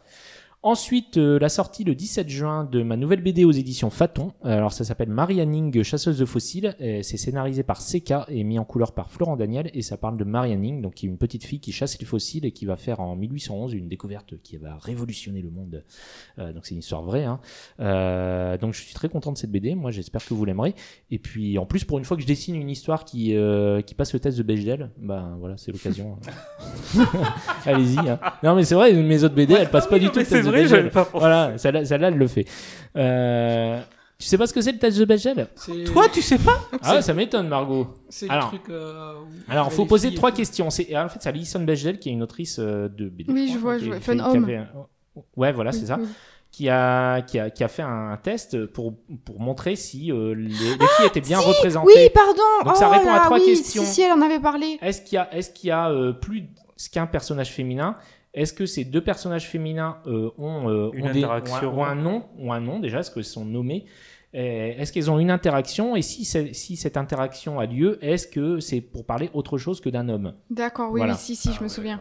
Oui, je me souviens, si, si, elle en avait parlé. Donc voilà, pour si c'est oui à toutes les à toutes les réponses, ça passe le test de Bechdel. D'accord. Voilà. Ce qui est des, questions assez simples hein, quand même, hein, mais, mais en fait, vous- si vous faites le test autour de vous, que vous, vous regardez des BD, vous verrez qu'il y en a qui passent pas beaucoup ce. Les enfants du Hippocrate, tu passes pas le test. Ah ouais, c'est vrai Non, je sais pas. Bah, là, il a si, dans le tome si. 2, peut-être, mais même Ouais, pas. il est, il lié à Star. Oh, je sais pas. Il y a Ouais, Star. Il n'y a, il y a pas un autre personnage féminin. Eh ben, le personnage principal, c'est un personnage C'est féminin. pas un Oui. ou deux? Ah oui, il faut qu'il y en ait deux minimum. Oui, je crois qu'il faut qu'il y Ouais, en y ait a deux minimum. Pas Mais il n'y a pas de personnage féminin. Ah ouais. Il y a une meuf qu'elle embrasse un homme, mais ça dure euh, une case. hein. Ah ouais, non, mais elle est Elle a pas de prénom. hein. Et puis elle a pas de prénom, voilà, c'est ça. Et elles ont pas de discussion entre elles. Et, euh, et Ah ouais, si elles ont une discussion entre elles, euh, euh, faudra- faudrait que ça parle d'autre chose que d'un homme. Bon, la boîte lumineuse, elle remporte le. Bon, Le allez, Gon stop. aussi. Voilà. Gredin, Gone, euh, Gredin, chat méchant, passe pas du tout le test, mais passe Mais le parce test qu'il de y a la. SPA et des chats, donc c'est bon.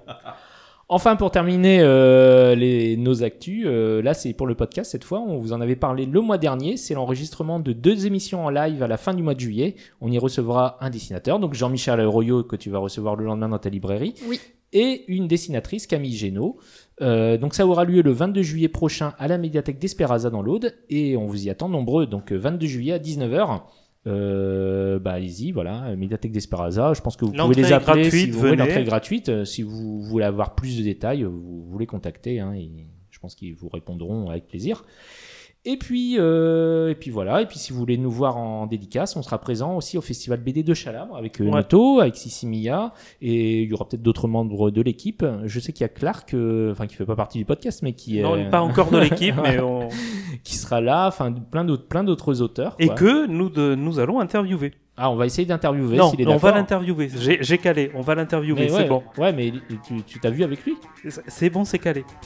Ah bon Oui, non, mais je... je- je- Surprise Merci de me tenir au courant. Désolé.